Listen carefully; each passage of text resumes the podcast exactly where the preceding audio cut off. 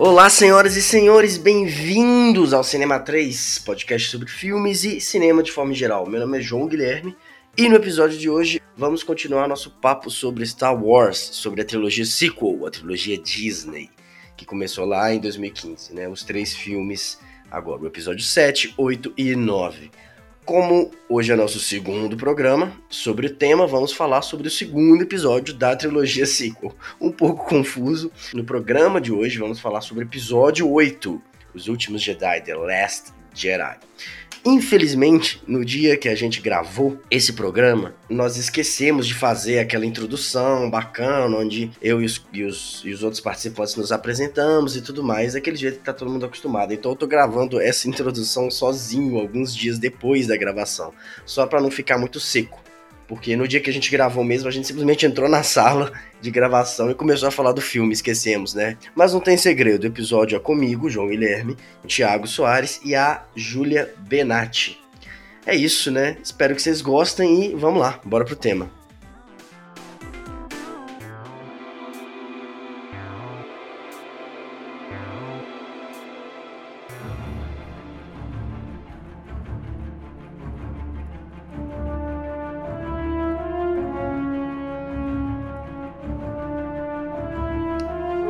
Beleza, então o segundo episódio da saga da era Disney, agora novamente depois de Rogue One, voltaram-se as atenções para a, a, linha do tempo principal, né? Digamos assim, com o episódio 8. E para dirigir e roteirizar esse, lembrando que ele foi dirigido e roteirizado só por uma pessoa, pelo mesmo. Fala, nos créditos tá que o J.J. Abrams também escreveu o roteiro, mas eu acho muito improvável. Eu acho que ele deve ter falado devem ter botado isso só por medidas legais, duvido que ele deu pitaco em qualquer coisa.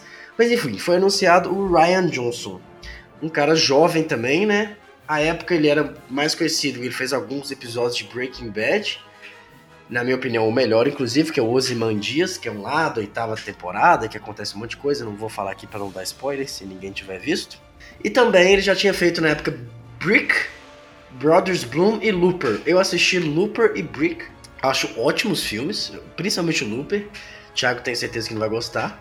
Não, não, Mas ele é um gosto. cara que, assim, diferente do JJ, ele, eu acho que ele tem uma assinatura muito mais presente, né? Principalmente de roteiro. Ele, ele vai nessa área de fazer uns twists, ele gosta de brincar com a linha do tempo, umas paradas mais abstratas, assim. Vocês já viram alguns outros filmes dele? Como foi? Vocês gostam do, do... O Looper é o mais famoso, né? O Brick Brothers Bloom Apesar que o Brothers Bloom, acho que tem até o Alpatino no elenco, né? Eu não vi. São filmes mais diferentões, assim, e, e trouxeram esse cara pro universo Star Wars. Um cara que, na minha opinião, era, era bem autoral. O que, que vocês acharam na época? Vocês lembram? Qual a visão que vocês têm sobre isso hoje em dia? Eu assisti só o Looper. E na época que eu assisti eu não gostei. Eu acho que é um que eu tenho que ver de novo, mas assim, eu vi quando lançou, 2012, né? E agora que eu vi Entre Facas e Segredos, que é maravilhoso, sem, sem defeitos, amo esse filme de paixão.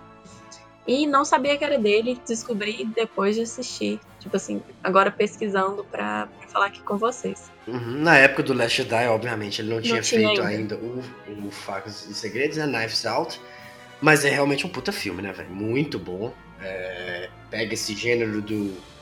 Em inglês eles chamam de whodunit, né? Descobrir quem fez um crime, uma parada bem Agatha Christie e subverte total. Tem uma entrevista dele para um podcast que é o. Deixa eu pegar o nome aqui. É um podcast americano que chama Pure Cinema Podcast. Tem um episódio que o Ryan Johnson foi lá, foi logo depois da estreia do filme, do, do Entre Facas e Segredos, e contou mais ou menos como foi o processo dele para escrever o roteiro desse novo roteiro, inclusive indicado nesse último Oscar de 2020 para roteiro original. Eu, na época, eu já conhecia o Ryan Johnson por Looper, então eu fiquei assim, pensando que poderia ser legal, assim. É, eu gosto quando é, diretores que realmente têm uma preocupação um pouco mais é, estética, mais autoral, pelo menos participam de uma forma mais intensa de franquias consagradas, porque eu gosto de ver pessoas com ideias originais trabalhando com franquias e com, como se diz, brands que já são bastante conhecidas e que já tem várias outras pessoas que lidaram com elas, a maioria, inclusive, de uma forma um tanto quanto genérica. Então eu fiquei é, empolgado para ver o que, que o Ryan Johnston ia fazer, porque eu gosto de Looper, é, por incrível que pareça, talvez, é, mas eu, eu acho incrível como o Bruce Willis ficou parecido. O Joseph Gordon-Levitt, né, na verdade, ficou parecido com é, o Bruce acho Willis. que eles até consertaram digitalmente um pouquinho, né, pra ir ficando parecido. Aquela cena que É. ele, ele foge, né, de uma cidade pra outra, ele vai pro Japão, um negócio assim. Aí ele vai envelhecendo aos poucos, ficando careca e ficando cada vez mais parecido com o Bruce Willis. Não, foi um efeito ótimo. Exatamente. Mas eu, eu particularmente não parei muito pra pensar nesse filme, assim, é, no Looper. Eu, eu acho que ele é um, um ótimo filme pipoca e que provavelmente quanto mais você pensa nele, essas questões de viagem no tempo vão ficando mais complexas e param de fazer tanto sentido. Mas é, não é assim que eu, que eu vejo o Looper e não é. Tipo assim, o Looper não é Primer. Que é um filme, tipo, escrito por um matemático com PhD em engenharia. É, mas acho que mecânica. era esse o objetivo também, né? Exatamente. Então é um filme divertido de viagem no tempo, assim, É. e com uma ideia diferente, nova, é o que eu é, recebi, né, tendo nesse filme, e eu gostei de verdade. Então as minhas expectativas eram boas, assim, e até quando a- as críticas costumam sair, né, antes é, da estreia, alguns dias antes da estreia oficial. Então, quando tiveram as primeiras críticas do filme, eu fiquei mais empolgado ainda, porque as críticas iniciais e depois até as posteriores também, elas foram muito positivas, né? O hate só começou depois que o público foi É, mas em, termo- em termos de crítica, esse filme da trilogia nova é o melhor, né? Em termos de crítica especializada, assim. E até acho que da franquia inteira, velho. Acho que ele só pede pro Império Contra-Ataca. Crítica especializada, né? Novamente. A parte do fandom, assim, esse filme foi muito, muito decisivo. Ou mais decisivo, né? O mais polêmico. Decisivo não. O mais divisivo. Divisivo Isso. em termos de polêmica, né? Porque em termos de. de- acho que de, de qualidade, o 9 foi pior pra todo mundo, mas todo mundo achou ele ruim, né? Então não- ele não foi divisivo, digamos assim. O Ryan Johnson ele foi, oh, foi assassinado. o Ryan Johnson ele foi anunciado antes mesmo da estreia do episódio 7, né? Logo antes.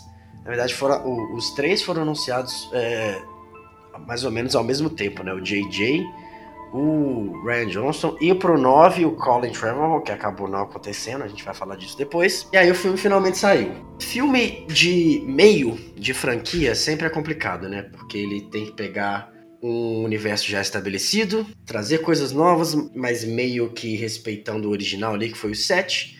Pra mim, eu acho que foi um episódio que me enganou muito. Eu saí do cinema muito feliz, muito empolgado, achando que esse era o melhor Star Wars já feito nas- de todos os tempos.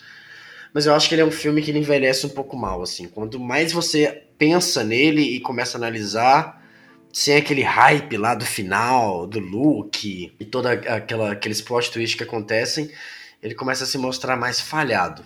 Mas eu acho que no final ele foi muito competente e ele trouxe um sopro de novidade mais autoral pra franquia, algo que era muito necessário, tendo em vista, como a gente já falou, as prequels que estavam muito. tinham deixado um gosto muito amargo é, com todo mundo, e o 7, que era, foi um reboot, né? Claro que a gente, a gente discutiu isso tudo no episódio passado, foi uma coisa proposital fazer esse reboot e tudo mais. Mas é, era necessário ali uma novidade, trazer uma. chocar um pouco essa franquia que tava começando a ficar meio saturada. É, antes de entrar no filme, qual foi a impressão inicial de vocês? Como foi quando vocês viram no cinema? O que, que vocês acharam? Ah, eu saí do cinema com a impressão assim que eu gostei muito, mas que no meio do filme eu fiquei de saco cheio. Eu sei que isso é meio polêmico É, ele é muito falar. grande, né? Ele é, muito, ele é o maior Star Wars de todos. Ele é muito grande e ele tem aquela barriga que me faz, tipo assim, questionar ele como um filme inteiro. Então, assim, chegava aquelas partes, apesar de ser muito legal, que no caso é a parte aqui do Finn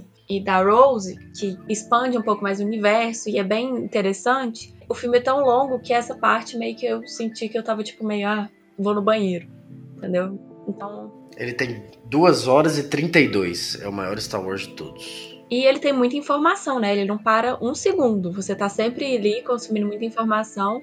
Então, apesar dele ter essa barriga, essa barriga também é muito informativa. Então, eu fiquei com essa impressão. Mas eu não questionei o roteiro nem nada disso até chegar na internet e descobrir porque antes eu não vi ele na estreia, eu vi ele acho que na semana seguinte. E aí tava tudo bloqueado, né? Pra eu, não, pra eu tentar fugir dos spoilers, eu fui sem spoiler nenhum. Mas assim, quando assim que eu entrei no Twitter e desabilitei tudo, eu vi o pessoal falando que tinha odiado o Luke. E eu tô assim, gente, eu achei ótimo terem desconstruído a lenda. É, pra mim é uma das melhores partes do filme também. É, eu achei o máximo. A única parte que eu não gostei de novo foi o romance da Rey com o Kylo Ren, mas era tipo assim, algo que eu não tava vendo tanto como um romance, eu tava vendo mais como, sei lá, os opostos se atraem, entendeu? Como se eles não conseguissem se, se distanciar e tudo bem, para mim isso funcionaria. Tirando aquela cena que eu acho muito esquisita do, dele de sem camisa, de calça cintura alta, não entendi nada que tava acontecendo ali. Eu adoro essa cena. Essa cena é maravilhosa. é, meu Deus. Cara, essa cena é incrível. Mas, mas brincadeiras à parte, tem um, um artigo da Vanity Fair que, que defende por que, que esse Star Wars Episódio 8 é o episódio mais sexy de todos os Star Wars já feitos. E aí é um, é um artigo de sei lá quantas palavras, assim, defendendo esse como o Star Wars mais sexy, mais sensual de todos, assim. É, porque tem o Adam Driver braço largo lá, nossa senhora. Cara, essa reportagem é maravilhosa. E, e tipo assim, nesse filme, é, eu, eu só não me importo com o um beijo no final do 9, porque esse filme ele é completamente sexual, cara. Ele estabelece uma relação é, quase tipo um Skype sexual com a força em não, não é assim, não. Cara, tem uma cena que, não, que o cara tá Tem uma hora, tem uma hora que a.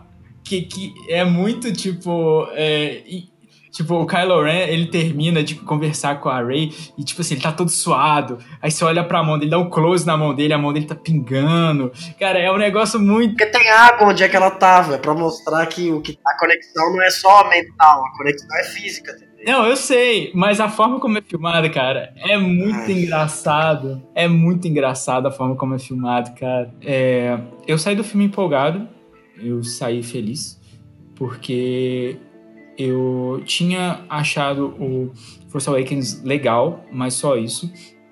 E, e esse eu realmente vi um autor tentando algo novo e pegando personagens que a gente já conhecia e explorando camadas dele que a gente não conhecia. Uhum. Então, é, eu fiquei muito feliz com isso, inclusive porque é, tem uma, um aproveitamento e um arco muito fechado e legal do meu personagem, um dos meus personagens favoritos é, de conceito, porque ele não funciona tão bem, mas acho que nesse filme funciona muito bem, que é o Paul Dameron. Para mim, o arco desse filme é o melhor. É, para mim, o arco é. dele é, é, muito bom. É muito é. legal. A gente vai falar disso, mas o aprendizado que ele tem, né? Que as pessoas não gostam, que no final fica todo mundo xingando a coitada da Laura Dern lá.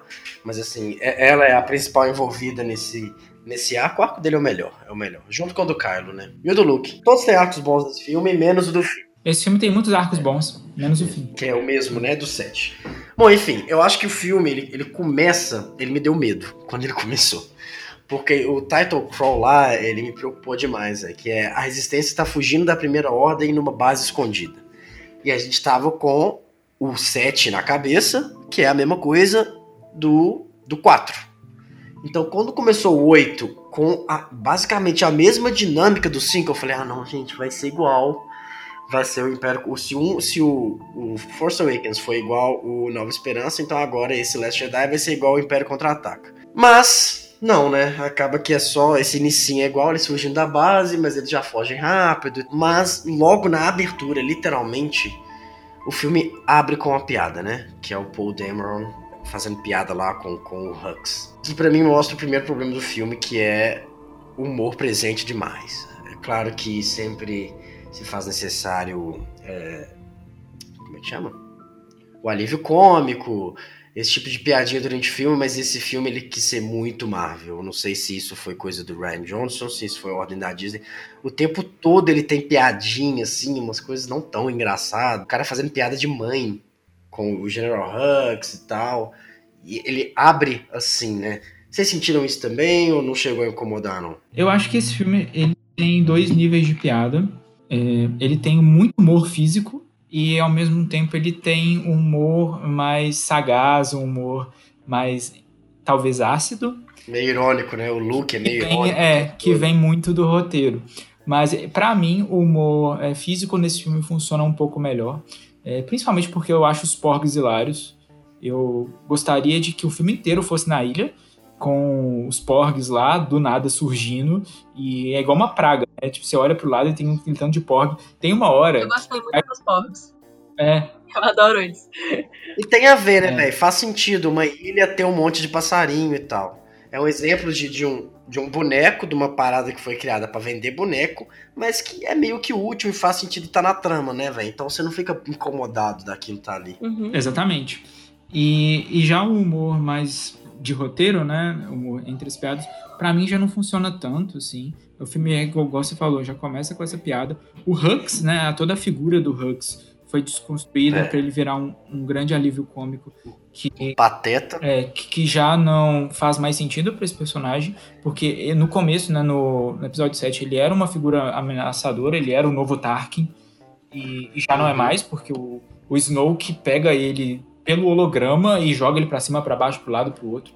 Não, e o, e o Paul faz piada com a mãe dele. É. E se eles, e se eles transformam a figura dele no episódio 8 e no episódio 9, né? Precisa nem falar o que, que acontece. O personagem. Eu tô rindo só de lembrar. Isso a gente para na hora do episódio 9. Uhum. Nossa, cara, pior que quando eu fui escrever aqui as minhas ideias principais pra gente gravar o episódio 9, eu esqueci dessa parada, velho.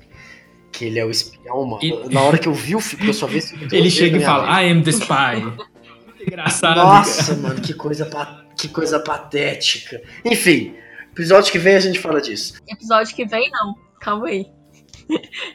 Não, eu também achei isso. Eu achei que eles levam o humor um pouquinho além do que precisa. Então você tem esses elementos que combinam, que são os porgs. É, tem até algumas piadinhas, porque do o BB-8, por exemplo, ele é meio cômico e faz sentido, porque pra, os- todos os robôs de Star Wars são meio cômicos, né?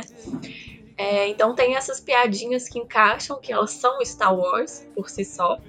E aí tem isso que eles levam um pouquinho a mais, que eu sinto que também não precisava. Entendeu? Talvez pensando aí que você falou, ah, meio que puxando pro lado da Marvel, não duvido que tenha sido isso, vendo que os filmes da Marvel tá vindo tão bem, tentando meio que levar Star Wars nesse caminho também, né? Da- principalmente de expansão de universo, spin-off e tudo mais. Talvez eles tenham ido por esse lado e não precisava, porque Star Wars tem os elementos cômicos que, que combinam com Star Wars. Acho que foi um, é um problema também que até acontece depois no, na cena do cassino lá, que é, traz uma, um humor meio terráqueo demais, umas piadinhas, uns trocadilhos, sei lá. Não- acho que não combina com a atmosfera Star Wars. Bom, aí depois é, falar um pouco da sequência do, do bombardeiro, dos bombardeiros ali, que começa. É uma sequência muito boa, uma cena de. Pra mim, cena de abertura é a coisa mais importante no filme. E ela tem uma pegada meio filme de guerra ali, né? A gente acabou de falar do Rogue One no episódio passado. E essa cena é como toda se fosse um microfilme de guerra ali, que tem um objetivo específico, que é explodir o encoraçado lá. E vão acontecendo várias pequenas dificuldades. Então o Paul primeiro tem que desativar os canhões, aí ele briga com a Leia, depois ele vai, chega os bombardeiros, aí tem aquela menina que depois a gente até descobre que ela é irmã da Rose, né? E ela não consegue, ela tem que chutar o controle, pro controle cair e tal. Tem aqueles sacrifícios, as pessoas sacrificam pro objetivo. É uma cena de abertura muito envolvente que já te mergulha ali no filme, né? Putz, eu tô, eu tô assistindo um filme que é, chama Star Wars, né? É, é uma batalha no espaço, literalmente. Então eu acho que, que ela envolve a audiência muito Uhum. bem. É, eu vi gente, as pessoas, eu não sei o que acontece com elas, elas questionando a gravidade ali no espaço, porque quando ela aperta o negocinho, a bomba cai em direção à nave. E como que ela cairia se não tem gravidade ali onde eles estavam? Gente, né? Vamos. vamos Os caras esqueceram É. que é Star Wars. o, o cidadão levanta pedra com a mente, É, mas não, né? não é pra fazer É o que eu falei, tudo tem uma suspensão de descrença. E isso é uma parada que você aceita. Agora, um sol sumindo, que nem no filme passado, você não aceita. Mas eu acho que até assim, foi um. é, são elementos bélicos feitos pra luta no espaço. Então eles teriam que ter algum componente que fizesse eles irem pro lugar, né? Então, mesmo caindo, não sei, talvez eles, eles tenham sido jogados e não simplesmente caído. É, whatever. Tem, tem umas explicações separar ali. Com certeza alguém vai virar e falar, ah, mas pode ser assim. O sol. Não, no episódio realmente não dá." 5, que é o melhor de todos, o, a Millennium Falcon pousa dentro de um asteroide no meio do nada e os caras saem de máscara. Exatamente. Ah, não. Isso porque, na verdade, depois você ainda descobre que eles estão dentro de uma minhoca gigante, né? Então, assim, não acho que é o tipo de coisa para criticar, não. Eu acho que toda passa na suspensão de descrença que Star Wars pede. E aí, é, começa também o arco que a gente acabou de elogiar, que é do personagem do Paul. Ele sacrifica, né, aquele monte de gente para destruir o encoraçado. Aí logo em seguida ele já volta e ele é rebaixado pela Leia. Toma até um tapa na cara? Fala, ah, eu vou te rebaixar, você não entende o que é ser um líder, né? E aí o Paul até fala, né? Putz, mas tem um monte de heróis nessa missão. E a Leia ensina pra ele, é, mas é um monte de, são um monte de heróis mortos. O que, que eles vão servir pra gente agora? Morreu todo mundo, a gente destruiu o encoraçado, legal, mas qual foi o sacrifício, né? E ela, ela fala com ele: ah, você tem que get your head out of the cockpit, você tem que aprender não só a ser um piloto que explode coisas, e sim a como liderar e essa, esse processo de tomada de decisão que é tão importante um personagem com uma patente militar alta como a dele. Sim, é, eu gosto muito dessa cena também. Quando a gente fica muito tempo sem Star Wars, eu não sei vocês, mas assim, eu sinto falta dessas cenas de, de lutas bem construídas no espaço e tal. Então, sei lá, eu nem lembro qual que foi o último filme que eu assisti que tinha uma batalha legal no espaço. E aí vem essa cena de Star Wars, que é muito boa. Tem toda aquela cena do sacrifício e tudo mais. E eu acho interessante que, assim, o Han Solo, ele era meio pô, mas tudo dava certo. Porque era simplesmente o filme de que tudo que os mocinhos faziam dava certo. E esse filme meio que mostra que tudo dá errado. Não tem nada ali que dá certo. Então, a Ray vai tentar lá pegar o Luke dá errado. É, o Paul vai tentar destruir lá a nave. Que deu um branco aqui, como é que chamava a nave? Eles falam. Encoraçado. É isso. Coraçado? É encouraçado. encoraçado. O Paul vai tentar destruir lá o encoraçado. Dá errado, quer dizer, teoricamente errado, mas assim, é, o Finn vai tentar, vai tentar pegar os, os, os, dados e tal, dá errado também.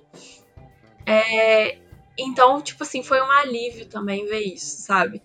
Que quando você não planeja as coisas e quando você não tem certeza do que você tá fazendo, as coisas podem dar errado. É bem provável que vão dar errado, inclusive. E a Leia meio que joga isso na cara dele e fala: olha, eu sei que geralmente quando a gente faz seguindo o nosso coração, sei lá, muito Disney isso, dá certo, mas nem sempre dá certo. Se você é um capitão, você não pode agir com sua intuição. É. Esse filme. Que é o que, que a Elsa fala. Esse filme que a Elsa fala.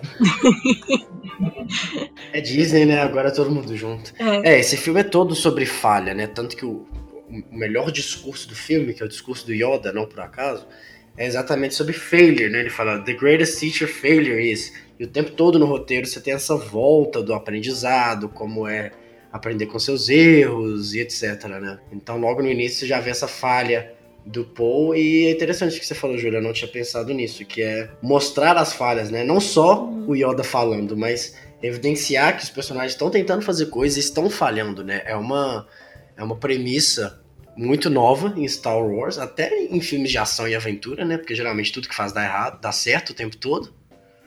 Então, putz, excelente visão. Sim, é um negócio muito de conflito de geração também, né? Porque você tem aí a, a Rey com o Luke e o, o Paul com a Leia e com a personagem da, da Laura Dern, que eu esqueci o nome da personagem. Almirante Holdo. Holdo, é verdade, da Holdo. Que eles estão em conflitos constantes e se fosse um filme é, mais tradicional, de jovens para jovens, é, você teria aí os jovens se dando bem pelo coração pela vontade de ir atrás, conquistar os seus objetivos. Mas na real, não. Tipo, todas as vezes que eles não ouviram é, os conselhos dos, dos, mais velhos, eles acabaram se dando muito mal, assim. E é uma construção de uma geração aprender com a outra e você passa o bastão de uma geração para outra, porque esse filme serviu para isso. Ele serve para passar o bastão do Luke é né, literalmente a arma do Luke para Rey, a, a, posição da é, da Almirante Holdo de liderança pro Paul Dameron. Então, é, é um filme que, ao mesmo tempo que passa o bastão, ele passa o bastão com cautela. Ele fala assim: tá, agora é a vez de vocês, mas não esquece de tudo que vocês aprenderam com a gente, não. A nossa experiência, ela conta também. É, mas as pessoas.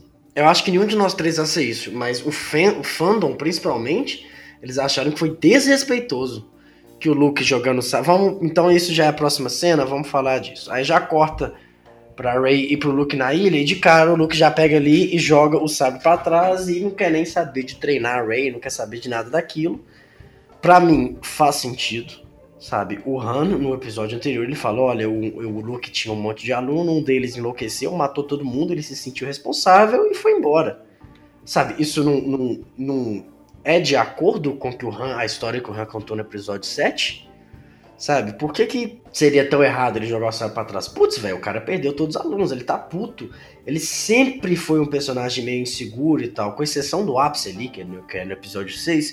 O Luke sempre flertou com insegurança, nunca soube para onde ir direito. O Yoda até fala isso com ele lá no final, né? O Young Skywalker, você tá sempre olhando para pro futuro, nunca olhando pro aqui e agora, ou sempre se remoendo, se arrependendo logo no início do episódio 4 ele fala: Não, não posso ir pra Run, não, eu tenho que ficar aqui ajudar meu tio. Então, o Luke sempre foi um personagem com essa dualidade. Então, para mim, faz total sentido aquela posição de eremita que não quer saber de mais nada, sabe?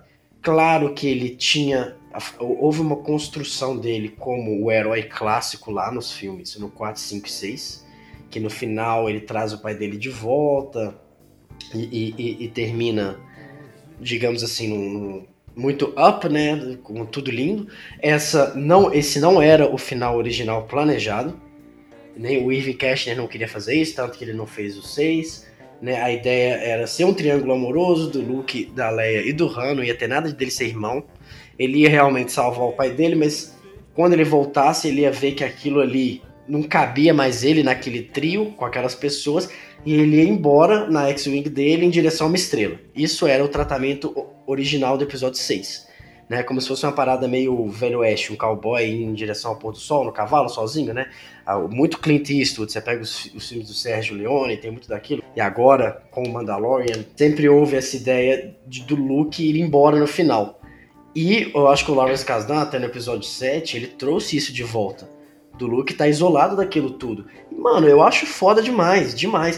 O que, que as pessoas queriam? Eu não entendo. O mesmo Luke lá, só que agora de barba, sábio, chega aí, Ray, eu vou te treinar, ou, ou ele ia escutar que o Han Solo morreu e ia voltar com a espada laser, que nem ele até fala logo depois, ia voltar com a espada laser, matando todo mundo. Putz, velho, qual que ia ser o ensinamento? Porque qual que ia ser a, a lição que a gente ia aprender daquilo? Qual que ia ser o argumento que o roteiro teria para o personagem. O personagem tinha que ser o mesmo de 30 anos atrás?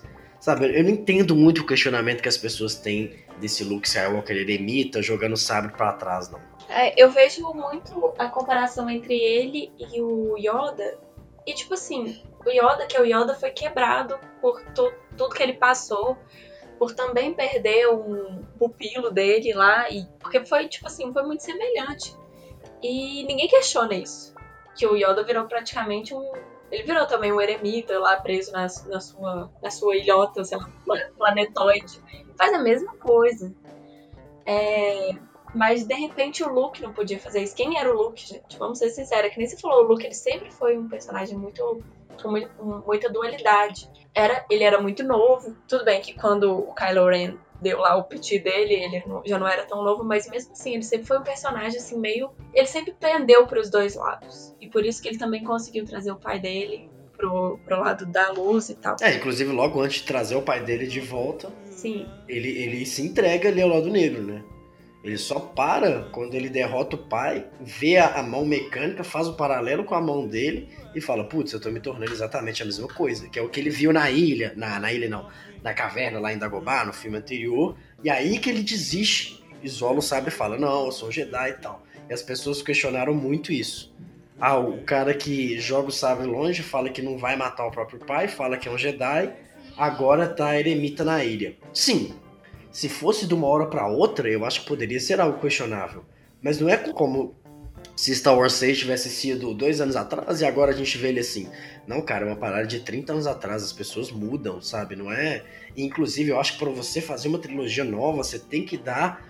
trazer um novo conflito pro personagem. Você não pode trazer a mesma coisa. Sabe? A gente teve um exemplo recente, recente já deve ter 10 anos, né? Mas que foi o Indiana Jones 4 O Reino da Caveira de Cristal. Nossa, tem mesmo, quase 10 anos. Que o Indiana, véio, o Indiana Jones é o mesmo personagem da Última Cruzada, que é um filme de 86, e cara, ficou horroroso. Um velho, sabe, batendo nos outros e usando chicote, ficou.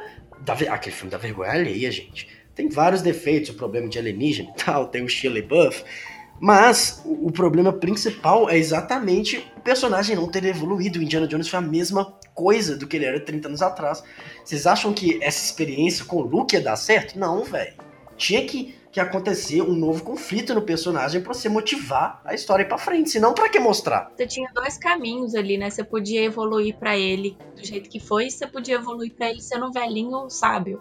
E isso ia ser muito clichêzão. É, eu, eu acho que, que seria óbvio demais você transformar o Luke em um novo Yoda. Exatamente. Né? Porque eu acho que isso era o que muitas pessoas queriam. Mas, cara, eu tenho certeza que se ele tivesse sido o novo Yoda, as pessoas iam falar, nossa, mas tá igualzinho o Império Contra-Ataca, de novo, a mesma coisa. Sim. Então eu acho que assim, o pessoal só quer reclamar mesmo, sabe? É, eu, eu entendo, na verdade eu não entendo, mas é, eu consigo enxergar que a crítica se baseia muito num fato de expectativa.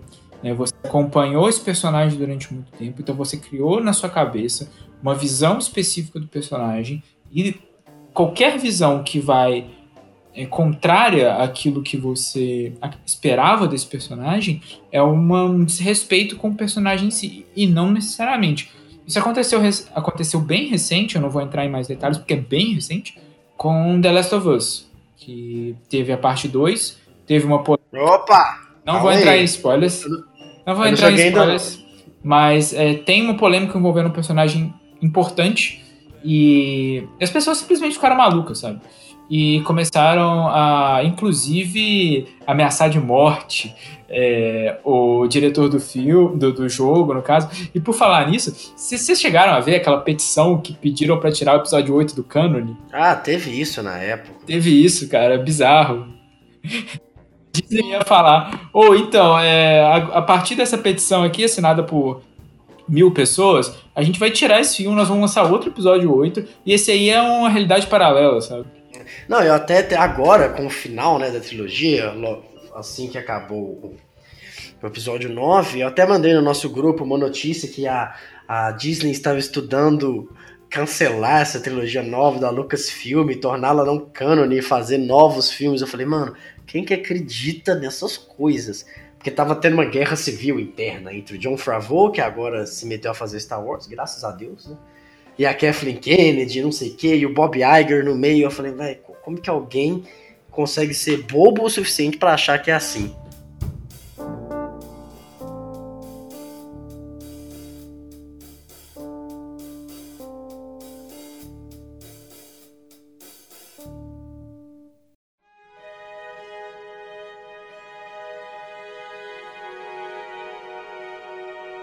E também começa mais ou menos nessa mesma hora o arco do Kylo, que eu também acho ótimo.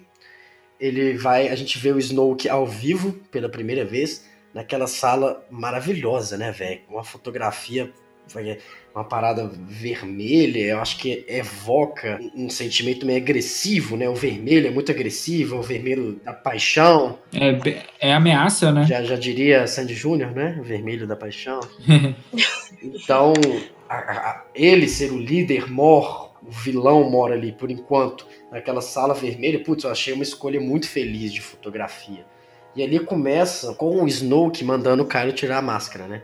Você não é o Vader nada, você matou seu pai, a única coisa que isso fez com você foi te quebrar.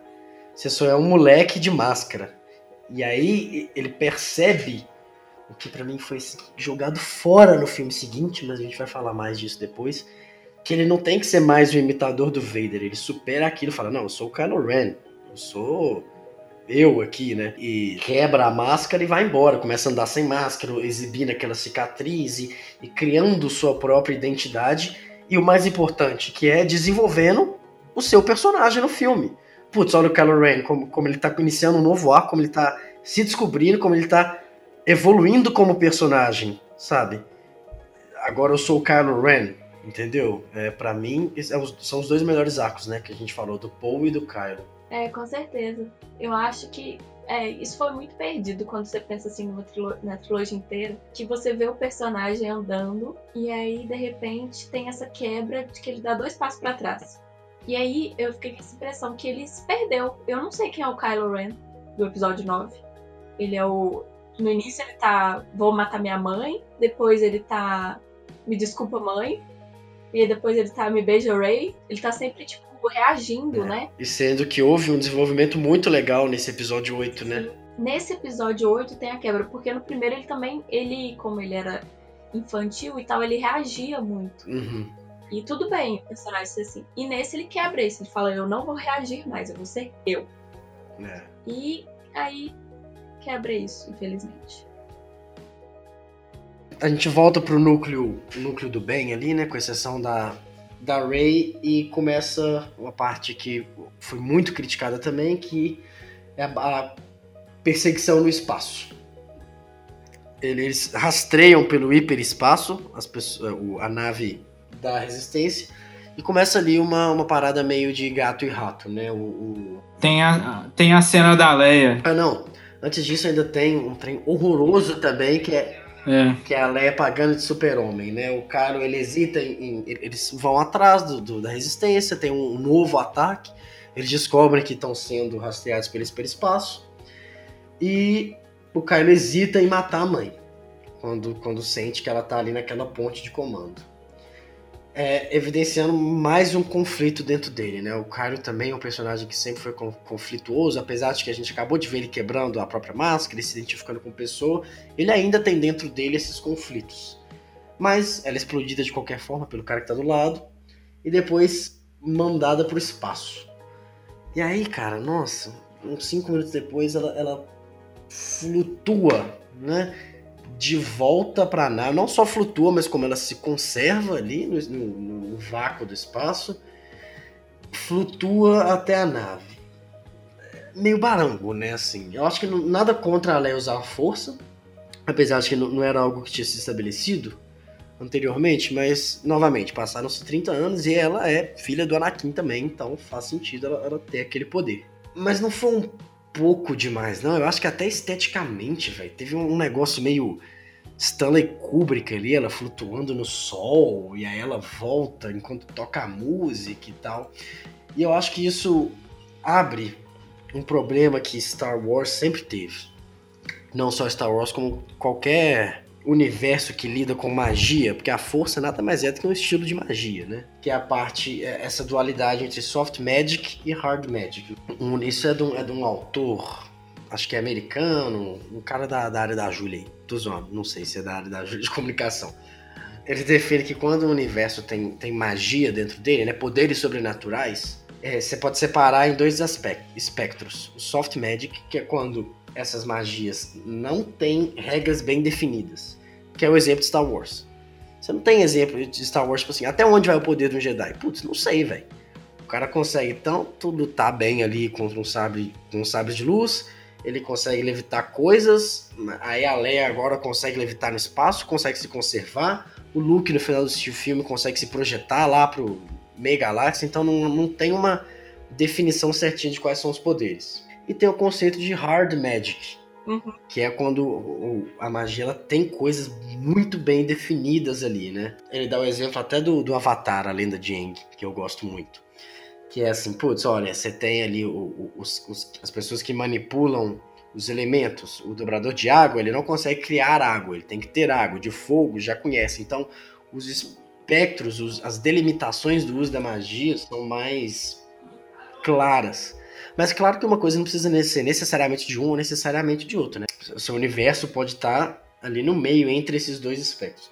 E Star Wars sempre foi puxado mais pro soft, mas o problema, velho, é que na minha visão, a, a, o próprio universo, o universo expandido e os filmes, ele nunca definiu essas coisas muito bem. Então, você tem jogo que o, o, o Force Unleashed lá, apesar de que hoje em dia não é canon, né? Mas o Force Unleashed, o cara é completamente pirotécnico, faz de tudo e derruba a massa TIE Fighter com a mão. Mas você pega as prequels lá, quando os, Jedi estão todos apanhando, eles pulam tudo no meio, só sabe usar sabre de luz, sabe? Então, assim, nunca houve uma definição muito perfeita na franquia Star Wars do que, que um Jedi, não só um Jedi, mas que, que um, um usuário da força consegue fazer, até onde vão os poderes dele, se ele vai treinando, ele vai ficando melhor, é uma coisa muito inata. E essa cena da Leia, para mim, reflete exatamente isso.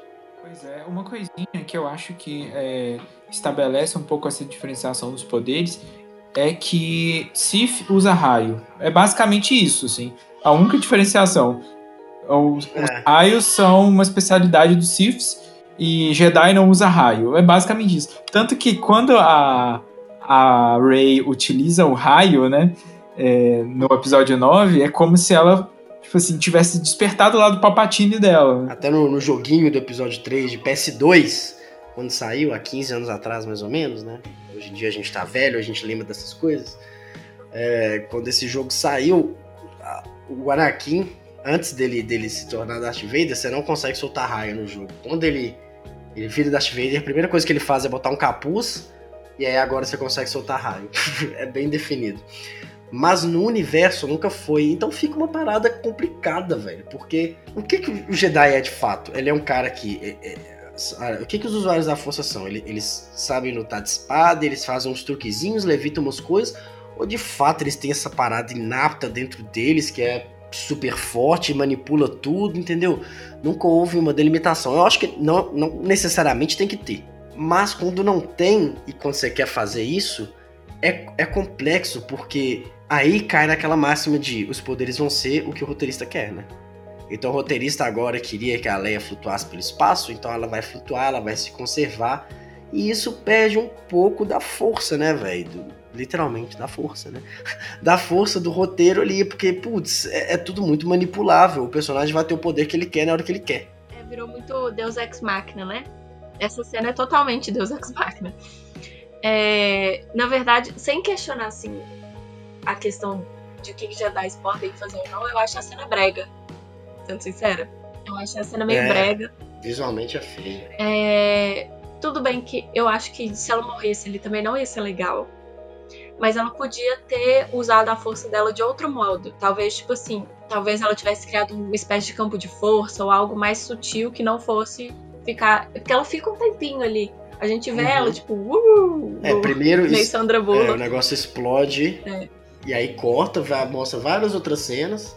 E aí depois volta para é. ela flutuando, exatamente, meio Sandra Bullock, né? Ou seja, ela ficou tipo ali uns bons três segundos até ela conseguir reunir a força para conseguir voltar lá. Então eu achei que assim, eu achei a cena meio, toda meio brega sem ir além, que nem você falou, de questionar o que, que um Jedi pode fazer ou não. É, mas é um recurso que eles usavam. Eu achei, a hora que eu assisti, eu achei que seria ali que eles iam matar a Leia. Né? Porque, é, se eu não me engano, ela já tinha morrido, né? Quando saiu esse filme. Já tinha morrido. E aí eu falei, hum, vou matar ela aí. E depois eles falaram lá que não quiseram matar ela nesse filme porque ia ser. Quiseram manter ela viva por mais um filme para ser tipo uma homenagem e tal. Eu achei que foi um erro. Mas é, realmente ela morrer nessa cena não ia ficar legal. E eu gostei de provar que ela que ela tinha habilidades, porque meio que o Darth Vader fala sobre sentir a força nela, e obviamente né, ela teria uma, boa porcentagem, já que eles estabeleceram isso que, que, o Luke tinha vindo do pai dele e tudo mais, e quiseram reforçar isso com a Rey, mas eu, eu fiquei satisfeita de ver ela usando a força um pouquinho mais. É, eu acho que assim, como eu falei, nada contra usar força, pelo contrário, mas aquela maneira super-homem ali. O problema é a cena, né? Zoado, né? Ela é. podia, sei lá, ter parado o Blaster também no meio, enquanto todo mundo fugia, alguma coisa, né? Podia, nossa, seria fantástico. Sabe, você tinha um milhão de maneiras. A ideia dali é exatamente mostrar que ela usa a força e tirar ela de cena, né? Para você ter o arco todo ali do, do da Laura Dern tá. como Paul. Putz, uhum. cara, tem tinha maneiras muito mais sutis dela usar força e dela ter que desmaiar, alguma coisa assim, do que aquele Sandra Bullock ali. Mas tá. E aí volta para aquela perseguição que também muita gente reclamou. Putz, porque. E, e aquela... Acabou o combustível. Pô, mas e aí, né? Não é só tipo... isso, né? Você tem que ter combustível ali para não só mover para frente, mas para se energizar a nave inteira, uma nave daquele tamanho e tal. Não é só simplesmente ir para frente. E também tem questionamento tipo, ah, por que, que eles não vão pro hiperespaço para um pouquinho na frente, depois voltam e pegam as naves da resistência de frente, né? Ou por que, que eles não chamam reforços que chegam pela lateral e vão pegar os caras? A ideia ali era criar essa tensão de, de, de fuga e, e, de tempo também, né? Uma time bomb. Uma parada que, ó, vocês têm que ir lá resolver isso e não, tem, não é eternamente. Tem que ser rápido antes que nosso combustível acabe. Não me incomoda, eu entendo quem reclama. Eu acho que eh, os questionamentos de quem reclama, sinceramente, são bobos. Eu acho que é gente buscando coisa para não gostar do filme, mas não são infundados. E eu acho também que eles eram muito fáceis de consertar, velho. Assim, num diálogo expositivo ali de uns dois minutos, do Paul explicando pro fim como era a situação um pouco melhor, você consertava esse monte de questionamento. Mas não fizeram. Não, não fizeram igual Christopher Nolan de dobrar o papelzinho e explicar pro astronauta como que, o que é um buraco negro. Graças a Deus. Buraco de minhoca, é, né? Buraco negro não. Buraco negro é no final do filme.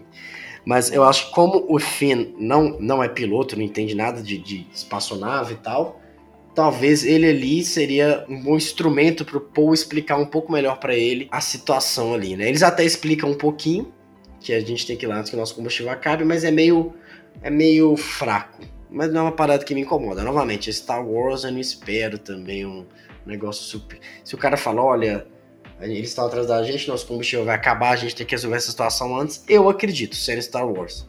Sabe, se fosse Interestelar, que é o filme que leva um pouco mais a sério essas paradas, até o final, né? Até o, a parte do.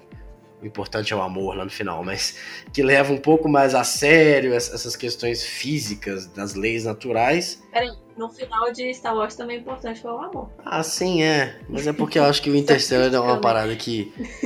É, pelo próprio jeito que, que o Nolan. É, o jeito que o Nolan gosta de fazer o filme dele é, é mais pé no chão do que Star Wars, obviamente. É, se leva a sério, né? O Nolan se leva a sério. O cara contratou uma equipe da NASA para fazer o filme, pra, sabe? É. O cientista pica lá. Ele se leva a sério até mais do que deveria, né? É. Mas não, não pode falar mal dele, não, senão a Julia vai brigar. É, por favor.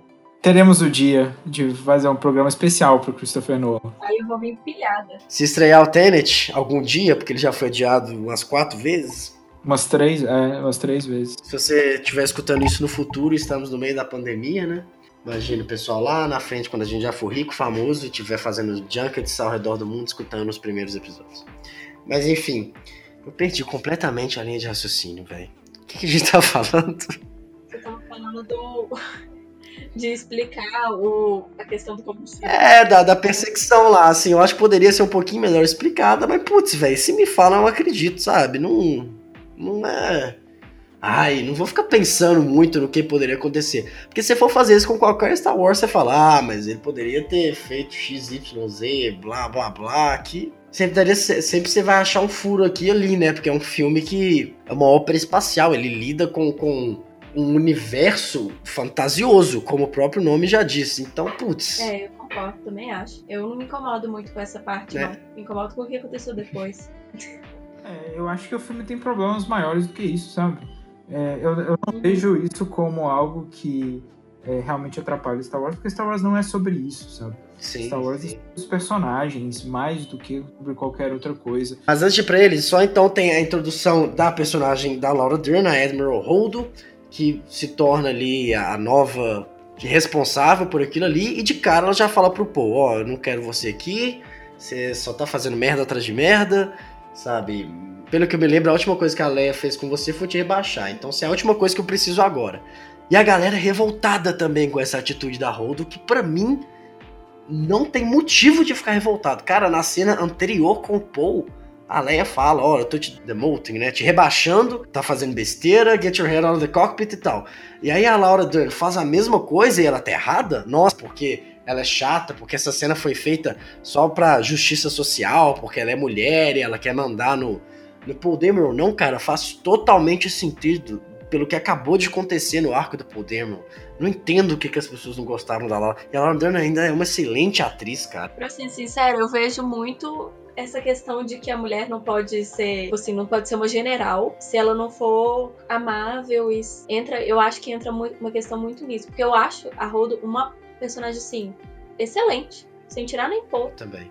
Eu queria eu que ela tivesse continuado pro episódio 9. Eu achei que ia, inclusive, velho senti falta de uma liderança forte assim. Porque quando eu vi a Laura Dern, que era uma, que é uma atriz famosa, eu falei, ah, ela vai ficar nos próximos filmes. Ela vai ficar, eles estão trazendo ela para substituir a Leia, né? Talvez assim. Isso, exato. E eu acho que pesou muito nisso. Da mesma questão de que pesou a Rose, entendeu? Dela ser. deles caracterizarem dela ser meio bobinha, dela ser asiática e todos esses preconceitos infundados e malucos, pesou essa questão da, da Holdo também, porque ela era uma mulher forte, de vestido. Eu não entendi por que ela tava de vestido ali naquela situação, mas. Cabelo rosa, né? É, não, mas por que ela tava de vestido naquela situação, não entendi nada. Ela tá, ela tá meio de vestido e ela tá com uma bota também. É, não faz sentido nenhum no contexto, mas tudo bem. Star Wars, a gente nem né? Que vai questionar a roupa de alguém é. depois de, de Amidala.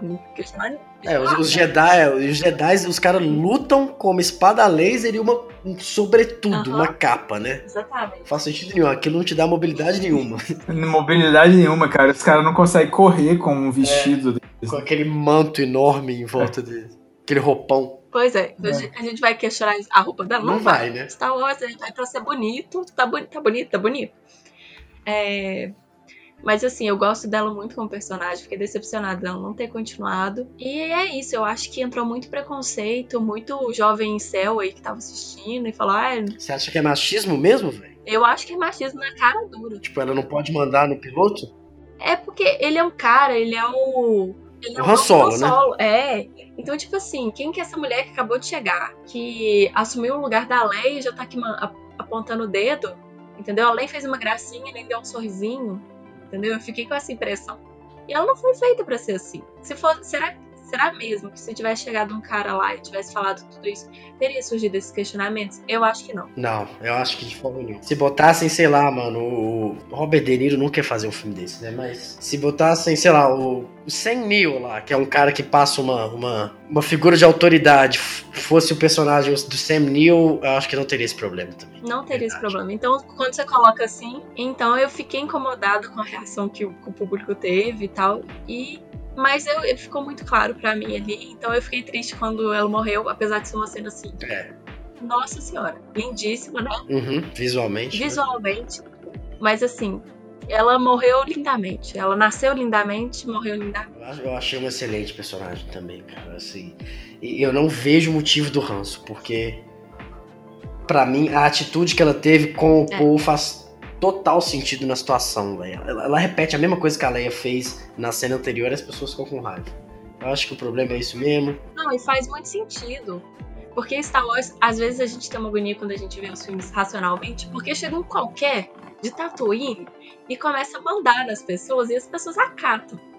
E ela não, ela falou: quem é, é você, filho? Sai daqui, quem é você na fila do pão? É. Entendeu? Ela fala que eu saiba, a última coisa que a Leia fez com você foi te, te rebaixar. Então, tipo assim, eu não quero trocar ideia com você agora, entendeu? A gente tem problemas mais urgentes. É, mas é, gente, faz total sentido. Guerra é assim mesmo. Se vai parar pra ouvir qualquer pessoa. Pois é. Só uma coisa, João, antes de você chegar na, na Rose, eu acho legal a gente só, só citar, né, como é que a, a Rose conhece o fim e por que que isso é um problema porque o arco do fim no filme passado ele termina com o fim é, aceitando é, fazer parte dessa nova é, é, equipe e realmente deixando de ser uma pessoa individualista, porque no filme anterior ele estava toda hora fugindo. Ele só quer ficar em segurança. Só que no final ele aceita todo o risco por um bem maior. Nesse filme ele continua. É o mesmo arco. Exatamente, ele tá fugindo de novo. E ele só, só conhece a Rose por causa disso. Então, assim, é um desserviço com, a, com tudo que o processo que o Finn passou no filme anterior, sabe? É, eu acho que é muito ruim para a imagem dele como a representatividade que ele trouxe. É um cara negro em Star Wars com um papel de destaque. Então, assim, cometer esse erro com o personagem foi muito avacalhado. É como você falou, cara, é o, é o mesmo arco. Até a parada que ele fala pro Han Solo no set é: ah, eu não tô nem pra nada, eu só vim aqui resgatar Rey. Ele faz a mesma coisa, ele fala a mesma coisa com a Rose. Eu preciso achar minha amiga, blá blá blá. Aí no final você tem o mesmo arquinho que ele descobre que aquilo ali é tudo maior que a vida dele. ele até decide sacrificar e ainda chega a Rose e tira ele pra mim. Ele tinha que ter morrido. Pois é. Tinha que ter morrido. Mas, né, a gente, a gente fala disso no final ali, mas é o mesmo, é o mesmo arco. Foi, foi assim, um, um desserviço ao personagem, ao ator e a tudo que ele representava ali. E aí começa, velho, a sequência, toda a parte que é um desastre, que é eles indo pro cassino lá. Eu acho tudo muito ruim. Antes disso mesmo, na introdução da personagem da Rose, eu acho que é a, a motivação dela até que faz sentido. A minha irmã morreu aqui agora pra, pra gente se safar, você tá fugindo. Mas, velho, ela tá dando um discurso super heróico ali e fala que vai entregar ele. E ele fica fazendo piada, tipo, ai, eu não tô sentindo minha língua. Ah, não sei o que. O cara, além de estar tá repetindo o mesmo arco anterior, ele fica fazendo piadinha, alívio cômico em momento sério, enfim. E aí eles contam o plano pro Poe e vão pro planeta cassino lá atrás do. Não, ainda tem a aparição da Mascanata, péssima também. Eu já não gosto dessa personagem. Aí ela ainda dá uma quest aleatória para eles e ainda fica fazendo piadinha sexual, mano, do tamanho do. Pois é, aí ó. Mais um, uma prova de que esse é o filme mais. Mais um inuendo no filme, né? De todos os Star Wars. É, não, é piada igual em Han Solo. É igual, igual. É igual, é a mesma piada. Nossa. É piada de pinto? Aham. Uhum. Quem faz eu não lembro é, disso, não. é a, a Daenerys, Daenerys, que eu não lembro o nome dela. Você tava Kira. assistindo agora, João? Eu assisti esse filme hoje. É. Você tava assistindo agora, inclusive. Agora. É, a Kira faz, só que ela faz falando do, do, do Lando. Falando do Lando, gente, pro Han Solo. Nossa, eu não lembro disso, que vergonha. Não, cara, é, é, é muito ruim. Aí, enfim, ela aparece só pra dar uma quest, não precisava, mas tá. Aí eles vão pro cassino. Essa parte do cassino, cara, primeiro, eles começam mal, porque eles são da Aliança Rebelde, que não chama mais Aliança Rebelde, que chama Resistência. Eles estão numa missão super secreta para achar um hacker. E aí eles param a nave deles na praia para todo mundo ver. Como assim, velho? O que, que, eles esperavam? Que não ia dar problema? Aí logo depois disso, eles já vão pro cassino com roupa de. Ela tá com roupa de mecânica. Mecânico, né? Eu acho que não, muda o gênero. Ela tá com roupa de mecânico e ele tá com jaqueta da resistência ali. Os caras entram num cassino todo chique e tal. Por um segundo, você chega, para na praia e entra no cassino chique com, com roupa esfarrapada. Mano, como que alguém da, do design de produção não falou assim, velho, não, tá muito esquisito faz eles roubarem uma roupa, qualquer coisa do gênero pra eles se. Exatamente, a cena mais clássica, cara, em Star Wars. É. Os caras vão lá, tem uns dois passando, eles vão lá, batem na cabeça e pegam a roupa. Cara, é, é muito bobo, velho. Sabe? Faz eles entrarem em qualquer lugar e pegar uma roupa, roubar a roupa de alguém, entrar numa lavanderia, porque até logo depois, na hora de entrar na, na, na nave, do, no, na nave do, do Snoke eles roubam roupa do, do Império. Por que, eles não podiam fazer isso? Ah, vai repetir, rouba roupa. Sei lá, vai dar um jeito. Mas do jeito que ficou foi muito ruim. E além disso, outra coisa muito ruim dessa cena do cassino também é toda a ambientação. Fotografia e design mesmo. Eu achei muito terráqueo aquele cassino. Em que sentido? Esteticamente falando, Star Wars sempre foi muito diferente do de nós, do planeta Terra. A única coisa que parece é dois braços, duas pernas, dois narizes. Dois narizes não, né? Um nariz só. Dois olhos, uma boca e tal. A figura humanoide, mas as roupas sempre foram muito diferentes. As naves, sabe? A estética é toda sempre muito diferente. E desse cassino eu acho a estética muito terráquea, velho. Sabe, tem uns alienígenas de terno, de smoking, jogando roleta. Vocês sentiram isso também? Sabe, escutando bossa nova ainda, né? Acho que toca até é, é, Tom Jobim, tem a... Toca garopa de, de Ipanema é, e Star Wars. Eles pegam, eles pegam. descobriu que Tom Jobim e Han Solo estão no mesmo universo. Exatamente, eles pegam uma, um sample lá do, da, de Bossa Nova e tocam. Véi, sinceramente, na hora que eu vi isso a primeira vez, eu me senti que eu, eu senti que eu tinha saído de, de Star Wars, saído de Canto Bight, tava em Las Vegas. Só que era Halloween, aí tava todo mundo vestido de alienígena eu achei, me incomodou muito, cara. Isso me tirou muito do filme. Eu acho que Han Solo eles fizeram isso um pouco melhor, né? É, exatamente. Han Solo eles têm uma ambientação melhor, né, principalmente nessa área, tipo, do. Tem um, tem um cassino também. Tem. Ou é uma casa de jogos, não sei qual é a diferença. Mas assim. Tem um cassino. É, mas tem também uma festa, tipo, de luxo, que, que eu acho que é mais comparável. É, assim. exato que você tem aquela cantora que é muito legal, que ela canta com um negócio é, na boca. tem um sapinho. Um, pe um peixe, um sapo cantando. Uhum. Então, tipo assim, que é mais Star Wars. É, só que é, vendo o filme eu não reparei isso. Eu não senti essa, essa quebra de conexão. Eu acho que é porque eu tava muito empolgada de, meu Deus, vou encontrar o Lando. E aí? É, todo mundo achou que era o Lando ali, né? É, então tava todo mundo tipo, nossa, um novo universo de Star Wars, é assim que os, os ricos vivem. Vamos achar o Lando. Não acharam o Lando, não é assim que os ricos vivem. Pois é, eles acabaram achando o Benício Del Toro no lugar, né? Realmente, eu, eu, eu me senti quase no 007 Cassino Royale, porque a galera... É bem comum assim, na, na real é, não, tem, não tem nada que o diferiria de outros cassinos, a não ser o fato que existe alienígenas ali. Né? É, você dá até o exemplo das prequels, velho. Que eu não gosto, sabe? Teve muita gente que agora, como essas, essas, esses filmes da Disney não agradaram todo mundo, aí agora o Marcos até fala isso, né? As prequels ficaram boas. Não, eu ainda acho as prequels horrorosas. Mas até nas prequels, quando ele vai fazer, o George Lucas foi fazer uma corrida, ele não fez uns carros de Fórmula 1 lá, uma parada parecida. Não. É uma estética de uma nave com duas turbinas enormes na frente, que é a corrida de Pod Racer lá do episódio 1. Exatamente, porque é uma corrida, que é uma parada que a gente tem no mundo real, mas muito diferente. Eu acho que esse cassino não trouxe esse sentimento, foi muito, uma estética muito Las Vegas. Eles são presos. Eles, putz, o que, que a gente vai fazer aqui? E aí eles encontram um hacker, que o Benício Del Toro, que pode ajudar eles também na mesma cela que eles. Tem um, um, uma coisa básica de roteiro, de não, não só de filme, né? Quando você vai escrever uma história, seja livro, filme, teatro, seriado, o que for, que coincidências nunca podem ajudar os seus personagens. Elas só podem atrapalhar, porque o público se sente meio tira, assim, né? Quando, ah, os caras são presos a exatamente na mesma cela que eles estão, tem um hacker que, que pode fazer o mesmo serviço que eles estavam procurando. Mano, é muito Deus Ex Machina, é uma coincidência que tá resolvendo todo todo o problema gigante que eles tinham ali. Não, e eles acreditam nisso, entendeu? É. É, se você tá lá fazendo, nossa, eu, vou, eu encontrar um cara na galáxia, ninguém faz o que ele faz. Aí você tropeça numa pessoa, a pessoa fala, ah, eu sei fazer. Aí você, tá bom. Por quê? Porque ele é o Benício Del tipo Toro? assim, não é como se a vida de todo mundo dependesse disso. Não, velho. Aí, aí eles fogem, né? O Benício Del Toro abre a porta, eles acreditam no cara. Aí pra coroar essa bagunça que é essa cena, tem o salvamento do BB-8, que o BB-8 tá com eles. Um robozinho astromecânico em formato de bola, ele derrota e ele amarra guardas carcereiros treinados de uma cadeia, Uhum. sabe? Isso foi tão esquisito que eles nem tiveram coragem de mostrar isso na tela, né? Eles cortam e, e os caras já estão lá deitados, amarrado. E aí, pra terminar, ainda chega um, um novo guarda, velho. Ai, mano, que vergonha, velho. Chega um novo guarda, o Bibete começa a atacar as fichinhas do cassino no guarda, o guarda, velho, começa a botar a mão na frente. Não, não, ah, não consigo chegar a nada.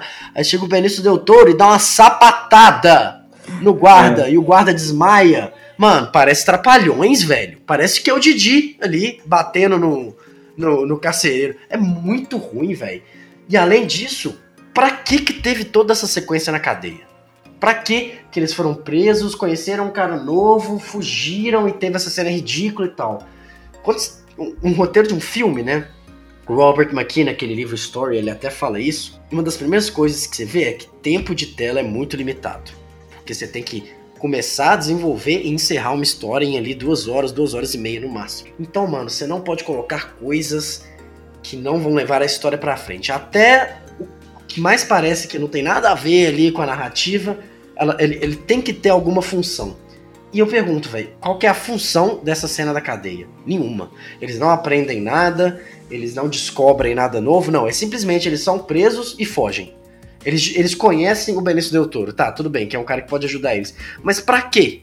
Não podia esse, o Benício Del Toro já ser o personagem lá, o, o, o hacker inicial que tá apostando? Se a ideia era criar um hacker que, que vai trair eles Uhum. depois, putz, pode ser o mesmo. O cara reluta e depois fala, ah, eu vou com vocês e lá no final trai eles. E, e esse personagem já ser o Benício Del Toro. É uma sequência ali, ó, velho, eu anotei, de 4 minutos e meio. Que não serve pra nada no filme, sabe? Por que, que não usou esses 4 minutos e meio? Primeiro, já diminuía, né? Porque o filme tem 2 horas e meia, já, já conseguia tirar 4 minutos ali. Ou se você não quisesse, você explorava um pouco melhor ali aquela situação do Luke com o Kylo, que foi muito mal explorado. Você não usava esse tempo de tela pra usar isso. Não, velho, essa cena da cadeia é um desastre. Essa cena toda do, do cassino é muito ruim. O CGI é ruim, a história não faz sentido. os caras derrotam um monte de guarda batendo nele com sapato, trapalhões. Não, péssimo. Não gosto. 0 barra 10. Odeio, odeio. Eu, eu, essa cena não faz. E esse filme ele é tão bom no restante. Essa cena do cassino, velho, tira. Me tira do sério, porque o resto em volta desse filme é muito bom. Falei muito, meu Deus. Ele destoa muito na qualidade. Parece que é outra pessoa que fez. Até executivos da Disney que queriam algo mais é, talvez bem humorado e eles não encaixaram muito bem. Mas eu acho que assim a questão toda do desse arco da, do cassino ele apresenta um conceito que é um conceito muito legal, mas que poderia ter sido apresentado de outra forma, que é a questão das crianças com a força. Eu, eu gosto disso, eu acho que tem tudo a ver com o arco da Rey, que a gente vai falar daqui a pouco. E eu, eu acho a cena final excelente, que é o menininho é, levantando a vassoura. Mas é para mim a única coisa que realmente boa que a gente pode tirar desse arco é a questão do, do menininho, não do menininho, mas tudo que envolve. Mas assim, poderia ter sido feito de outra forma, né? Sem envolver o cassino e por aí. É, eu não sei, cara, porque para mim isso não é coisa de produtor, porque o cara escreveu o roteiro. Então, assim, aquela cena existia como um todo. Eu não sei se a produção pediu para mudar o tom, o que que aconteceu, uhum. porque... É, vai ver, foi essa parte que o JJ escreveu, que a gente tava questionando. Tava não. Eu não duvido, é, não. Pois é. Eu acho que, só para fechar essa parte do fim, esse arco, e talvez a gente nem precise voltar, é que além desse ter arco não ter chegado em lugar nenhum, além do, da, das crianças, ele leva a uma cena envolvendo a nossa personagem favorita do primeiro filme, do primeiro filme do episódio 7, que é a Capitã Phasma, né, que está de volta, dessa vez para ser melhor utilizada e morrer da forma mais patética possível. Né? E tem uma cena que foi cortada ainda muito foda, é, eles estão eles estão cercados de Stormtroopers assim, logo antes dele, deles caírem na mão mesmo. O Fino fala com ela assim: "Ah, Phasma, você não aposto que nenhum dos seus subalternos sabe aí, mas eu sei que você desligou os, os escudos lá da base Starkiller e tal, que na metade a traidora é você. E os Stormtroopers todos olham em volta para ela, assim, com cara de assustada, e ela vai lá e mata todos. Ela atira em todos. Legal pra caramba ali, mostra que a personagem é, é malvada, que ninguém pode saber os segredos e tal. Mas cortaram, sei lá por quê. Eu tô até agora tentando entender como que o. como você viu os Stormtroopers assustados. Não, eles olham. É.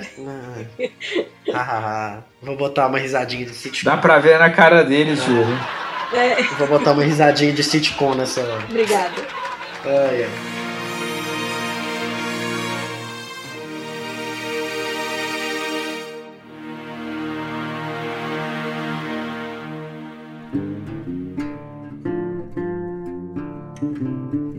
E em relação à parte toda da ilha lá, a sequência do Luke com a Rey. Como a gente já falou, no início ele não quer saber de nada e tal, até que ele ele descobre que o Han Solo morreu. E mas ainda assim fica relutante, ele fala: "Ó, oh, oh, Rey, eu vim aqui para morrer, nada vai mudar de opinião, mesmo Han Solo, mesmo Kylo Ren e tal". Ele só dá um pouco o braço a torcer ali quando a Rey é chamada para aquela árvore da força, lê aqueles livros mas ele ainda falou, oh, não, eu acho que o Jedi tem que acabar, é o que tava no trailer, que todo mundo ficou impressionado também. Ele só decide de fato treiná-la quando ele vai na Millennium Falcon, vê o R2, e aí tem aquele fanservice, fanservice maravilhoso, que é o R2 mostrando o holograma da Leia lá do episódio 4. E aí ele fala, ele ainda acha que tem que acabar aquilo tudo, mas ele vai lá na Rey e fala, ó, a partir de amanhã, assim que o sol nascer, eu vou te ensinar porque que o Jedi tem que acabar. Esse fanservice do R2, para mim, é o tipo de fanservice que eu já falei que serve a trama. Faz sentido o R2 mostrar aquilo ali pro Luke como uma certa forma de nostalgia para convencer ele a entrar de volta naquilo. Então, é um fanservice que ele, ele mexe não só com o Luke, mas com a audiência também, e isso é o melhor tipo para mim. E deixa eu perguntar, vocês acham que essa cena já tinha sido filmada antes da Carrie Fisher morrer? Já, já. Ou que foi uma homenagem a ela também? Não, já, velho. Mas ela... Eu olhei aqui, ela morreu dia 27 de dezembro de 2017. 2016, aliás. O filme estreou em dezembro de 2016. Ah, não, é de 2017. Vê quanto foi pra pós-produção. Ela morreu um ano antes do filme estrear. Mas eu acho que já tava filmado, velho. O filme estreou dia 14 de dezembro de 2017. Ela morreu dia 27 de dezembro de 2016. Ah, um ano antes? Mas assim, foi muito bonita a cena. Encaixou muito. Parecia que eles, se eles não sabiam. Quer dizer, se, se não foi depois dela ter morrido, a impressão é até que eles sabiam. E foi uma homenagem muito bonita.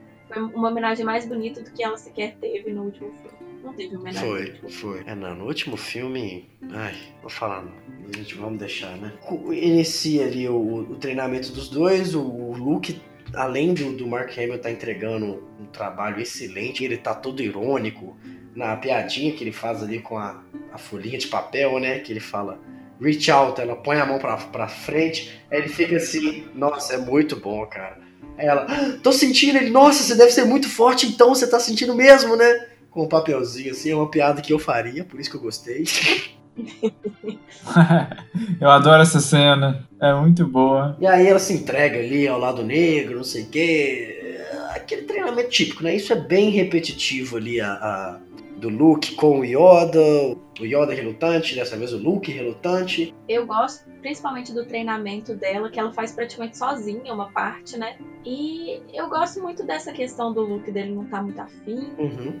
de a gente ver ela como ah, eu tô só treinando aqui e eu gosto também dessa questão de que ele não foi para um lugar qualquer, porque o Yoda foi, né? Ele foi para um lugar qualquer. O Luke não, ele foi para onde os Jedi tinham começado, que depois tem representação dessa desse planeta também, só que do Sith. E eu, gente, eu gosto de tudo. Eu gosto do, dos Porgs, eu gosto do Uhum. leite do, dele tomando leite na, na teta. Ah, legal demais. Não, a galera ficou puta com também. Eu gosto de toda Ai, cena. nada a ver. É, gente, o que, que tem?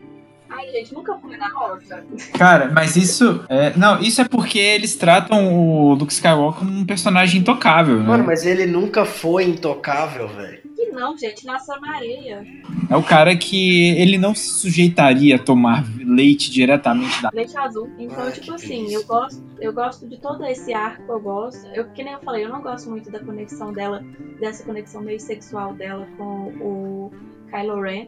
Eu acho também que ela não foi uma personagem construída em cima dessa sexualidade, então pareceu meio forçado pra mim. Então, tirando isso, eu gosto de todo esse arco. Mas eu realmente fico meio incomodada com essa sexualidade meio desnecessária. Eu não entendo como alguém teve a ideia de romantizar ela com um cara que matou o pai no filme anterior, sabe? Uhum. E que era uma figura paterna pra ela também. Não, não- nada a ver, ela nunca, ela chama ele de monstro, aí depois, na, 10 minutos depois, tá- ele tá sem camisa, tem um inuendo ali. Putz, cara.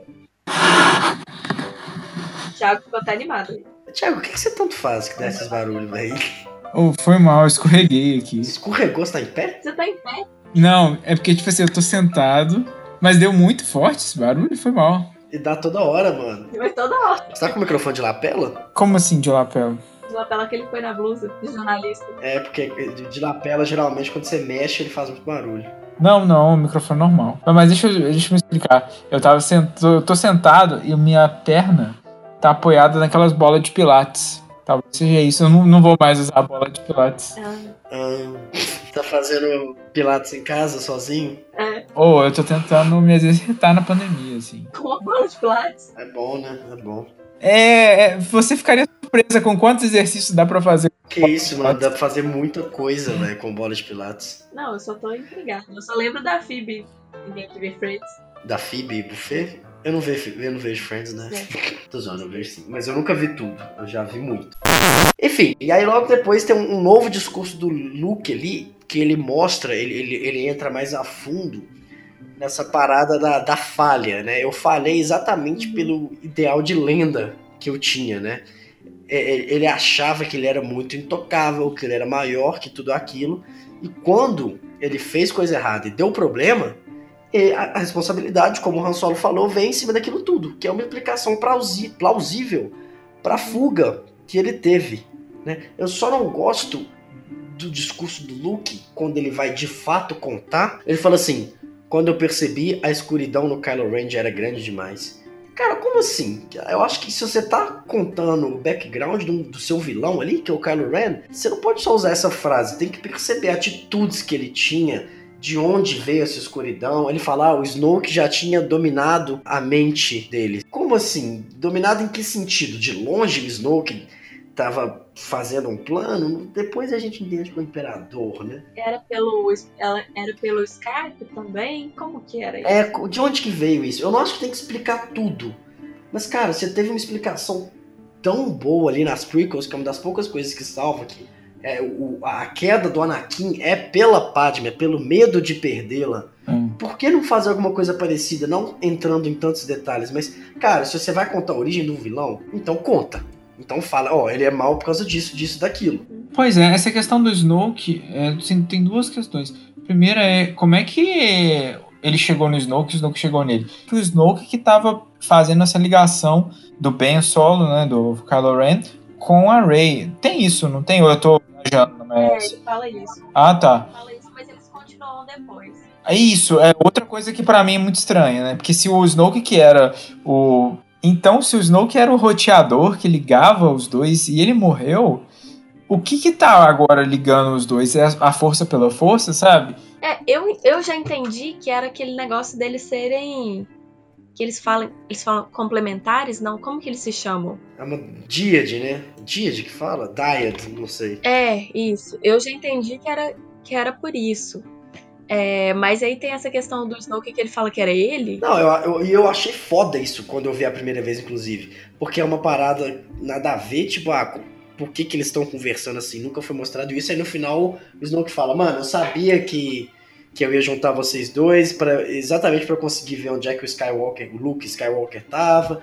E vocês caíram direitinho no meu plano, aquele plano foda do vilão, que depois de errado o Kylo mata ele. Legal demais. Um questionamento que eu vi muito é de que o Luke foi a pessoa que lutou pelo pai dele. O pai dele já tava lá, já era o próprio lado negro, personificado. E ele conseguiu trazer o pai dele de volta. E aí ele olhou para uma criança e falou: Ah, não, esse aí já foi. Já tá lá já. Entendeu? Para mim realmente não faz sentido. E Tá, você pode pensar, ah, ele era uma pessoa mais velha e tal. Mas fica estabelecido que ele ele se tornou. Tipo assim, que o, o que mudou ele mesmo foi a, essa questão do Ben e das crianças, entendeu? Que as crianças morreram e tudo mais. Então, antes ele era mais parecido com, com quem a gente conhecia, com o Luke que a gente conheceu. O que aconteceu para ele ver, tipo assim, é, ele viu um sonho do, Kylo Ren? O que, que foi? Pois é, não dá para entender. Ele tá em cima com a mão em cima da cabeça dele e aí ele fala: Ah, a escuridão tinha tomado conta dele. É, o pai dele matou um monte de criança e ele achou que tudo bem, mas o, o outro teve um sonho e falou que não tava. Parece aquelas namoradas que fica brava quando o, o namorado sonha que tá traindo. Entendeu? Tipo assim, não, não faz sentido ali. Ele meio que vai na mente dele e vê o futuro, né? Ele fala: Ah, eu vi as coisas horríveis que ele ia fazer. Mas aqui, o Darth Vader já tinha feito as coisas horríveis e ele perdoou. Ele não é capaz de perdoar o próprio sobrinho? Sim, pois é, mas ele fala, eu tive um impulso ali e passou. Só que o menino, quando olhou para mim, viu eu ali tomado de ódio. Para mim justifica, sabe? Ó, eu tive um impulso na hora que eu vi aquilo tudo, eu fiquei com medo, talvez exatamente porque ele já tinha uma experiência horrível do pai dele ali e passou. Mas aí então não faz ele sentido ele falar isso de quando eu vi, já tinha tomado ele. Porque ele é a prova viva que isso não acontece. Não, já tinha tomado, ele é a de prova viva de que consegue trazer de volta. Porque o Darth Vader também estava tomado pela maldade, é, pelo então. lado negro. Ele trouxe Exatamente. de volta. Sabe, ele falou assim: putz, tô vendo assim, esse menino tá tomado pelo lado negro também. Vou dar um jeito. Aí ele lembra, tipo, não, velho, não, peraí. Eu sou o Luke, sabe? Eu trouxe meu pai de volta. É o que ele fala, passou, mas já era tarde, porque o menino viu eu ali com cara de assassino, de psicopata querendo matar. Mas realmente, faltou uma construção aí, uma história. Faltou uma história. Tão rápido, né? Porque uma vez ele viu, acordou um dia e, ó, oh, meu sobrinho tá matando cachorro aqui. Parece com isso. Meu sobrinho tá aqui queimando as formigas com a lâmpada. Acho que eu vou enfiar um sábio de luz na garganta dele. Ver se resolve o problema. Mostra mais uma vez essa amplitude muito grande desse filme, velho. É muito bom umas horas. Essa parte toda do Luke lá, com todo esse novo conflito interno. Mas aí na hora que ele vai explicar de onde surgiu esse conflito, a explicação é meio chata, é ruim. Aí você tem o arco excelente lá do, do Paul com a, com a Admiral Hold e tal. Aí corta pra cena do cassino, que é toda bagunçada, sabe? O filme ele, ele vai do 8 ao 80 muito rápido, velho. Parece amador, né? Parece fanfic, que é o 9 inteiro. Aí a, a, a Ray acaba é, indo para aquele buraco, claramente ali uma rima poética, uma rima de roteiro com a caverna lá do Império Contra-Ataca. E ela vê, quero saber quem são meus pais. E para mim, gente, assim, ali ela vê dois vultos, os vultos chegam perto, que ela fala, ah, eu quero saber quem são meus pais, os vultos chegam perto, na hora que quebra o negócio lá, a fumaça, ela vê ela mesma. Nesse momento da produção do filme, da produção da trilogia, tava claro. Eu não acho que isso é teoria, a minha teoria, não. Isso para mim, pelo que tá na tela, tá claro. Nesse momento da narrativa, ela era de fato filha de ninguém. Se ela vai dentro de uma caverna, numa caverna da força, fala: "Quero conhecer meus pais", e aí os dois vultos se tornam ela mesma, ela é de fato filha de ninguém, e o passado, os pais dela não importam. O que importam é ela mesma ali. Eu não sei qual era o plano do JJ no set. Mas essa, essa palhaçada dela ser neta do Palpatine no 9, nesse momento ele estava totalmente fora de contexto. Pro Ryan Johnson, para pro episódio 8. Eu não acho que isso é uma teoria, sabe? Para mim isso é fato. Pelo que é apresentado na tela. É muito estranho, né? Parece que não houve conversa. Não, parece não, não houve, né? Não houve. Ou houve, eles tinham o plano dela não ser filha de ninguém, e como isso foi, como isso, a reação a isso foi fraca, a galera não gostou, não sei porquê, porque para mim isso é maravilhoso. Aí voltaram atrás. Parece novela da Globo, né? Que eles vão escrevendo o roteiro de acordo com a reação do público. Pô, não é assim que funciona, não, mano. Bom, mas o episódio. O episódio 9, ele é um grande pedido de desculpas, né? Ele é, é um filme mais preocupado com Rotten Tomatoes do que com o filme em si, sabe? Porque tudo que esse filme faz, o filme 9 ele tem a questão, ele faz questão de simplesmente desconstruir e fazer do jeito oposto, sabe? A Rose, o Paul, a Ray, o Snoke, tudo, tudo eles acabam é, reformulando de uma forma como se fosse um pedido de desculpa. O Luke, e por aí vai, né? Tem aquela cena ridícula, nós vamos falar Nossa, do é, do Luke aparecendo nas chamas, falando: Não, olha aqui, o sabre de luz é uma arma muito é, delicada. É, trate, você tem que tratar essa arma com respeito. tem que tratar com cuidado. Ai, meu Deus do céu. Que vergonha alheia. Mas enfim, pra mim teve evidente, véio. vocês acham isso também? Como eu falei, eu não acho que isso é teoria. Pra mim é fato que na, naquele momento ali a Rey não era filha de ninguém. Eu também acho, acho que não tem nenhuma desculpa por aquilo ali, não. Eu, quando eu vi, eu fiquei um pouco decepcionada dela, dela ser filha de ninguém. Não que eu queria que ela fosse filha do Palpatine longe de mim, mas dela não, não ter passado, entendeu? Porque essa impressão que dá é que quando você só vê, você não vê ela nem criança, você vê ela ali agora. Então é tipo assim, é como mas ela sempre foi aquilo. Isso, ela já foi criança, não? Tanto uma cena dela. Não, sim, mas ela sempre foi aquilo ali. Ela era uma, ela era uma scavenger, né? É. Nascida no meio do nada e tal. E, putz, cara, o escravo Anakin lá em Tatooine também nasceu foda pra caramba na força, né? Depois a gente descobre que foi uma inseminação artificial. Né? Isso pra mim não conta. Mas assim, faz sentido com o restante inteiro do filme, que é a força vem de todos os jeitos, não importa quem você é, o que importa quem você quer ser, etc. O menininho lá com a vassoura no final. A força uhum. nasce nas horas mais improváveis, nas pessoas mais improváveis. E aí, a, o passado dela é um reflexo disso. Só que não. Aí chegou no 9, não, não era nada disso, né? Não sei qual de vocês dois que falou que as pessoas, sobre o Luke, as pessoas criam expectativas ficaram dois anos criando teorias. Putz, ela deve ser filha do Obi-Wan, com, ela deve ser filha do próprio Luke, etc. Blá blá blá. Não, gente, ela é filha de ninguém mesmo. E as pessoas, como assim ela é filha de ninguém? Tem dois anos que eu tô aqui teorizando quem ela era e agora você faz isso comigo? Não tem como. Foi o que acontece com o Snoke também, né? Ficaram dois anos teorizando quem que era esse cara e ele só morreu, né? Ele serviu de escada pra ascensão. Pois é, mas só uma coisinha que do Snoke especificamente, que uhum. era uma pessoa, um personagem, né? Que existia uma especulação muito grande sobre ele, as pessoas ficaram decepcionadas. Teve um caso comigo, eu tava trabalhando assim, e aí no intervalo, é, esse filme, na verdade, essa situação que eu tô falando foi logo depois do episódio 7. E aí a, a, gente começou a conversar sobre o episódio 7 e o cara começou a me contar, não, porque eu sei quem é o Snoke. Aí ele ficou 10 minutos Sim. Criando uma narrativa mirabolante, extremamente complexa, envolvendo livro, envolvendo os cânones Isso foi antes, assim, foi, foi. E aí, eu, beleza, só ouvindo e falei, pô, legal, né? Vamos ver se é isso aí. E chegou, eu imagino esse cara assistindo o episódio 8, assim. Ele teorizou infinito, assim. Ele é a, o meme da Narcisa, sabe? E aí, no final, tá errado. É, no final ele parte no meio, igual o Darth, Darth Maul, e é isso mesmo. Se viu só de escada pro, pro Kylo Ren. Mas tá, e aí eles, eles ficam mais amigos ali na conexão, ela, ela, conta tudo pro Kylo e ela briga com o Luke e fala: Não, olha, eu senti ali que o Kylo é bonzinho, eu vou lá atrás dele. Igualzinho o Luke faz quando ele vê os amigos dele em perigo: Eu vou embora, eu não preciso treinar mais, eu sei das coisas que eu quero. Inclusive, essa cena tem um jogo de câmera muito bom.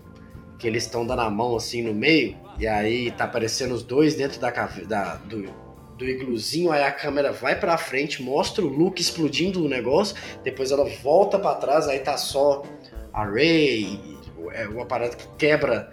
Ele usa muito plano contra plano, aquela coisa bem mais arroz com feijão, e essa parte quebra um pouco aquela monotonia igual que tava vindo o tempo todo.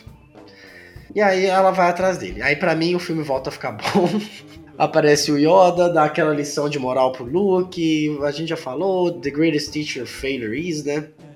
O, o Yoda, para variar, tendo frases de efeito, ensinando o Luke a ser fraco também, que, que ser fraco faz parte da vida, negócio que a gente tem que aprender com nossos erros, Star Wars é sobre personagens, aquela coisa toda, e toca música, e o Yoda, o fantasminha. Eu não acho muito legal os fantasmas, né? Isso foi colocado nessa, nessa trilogia.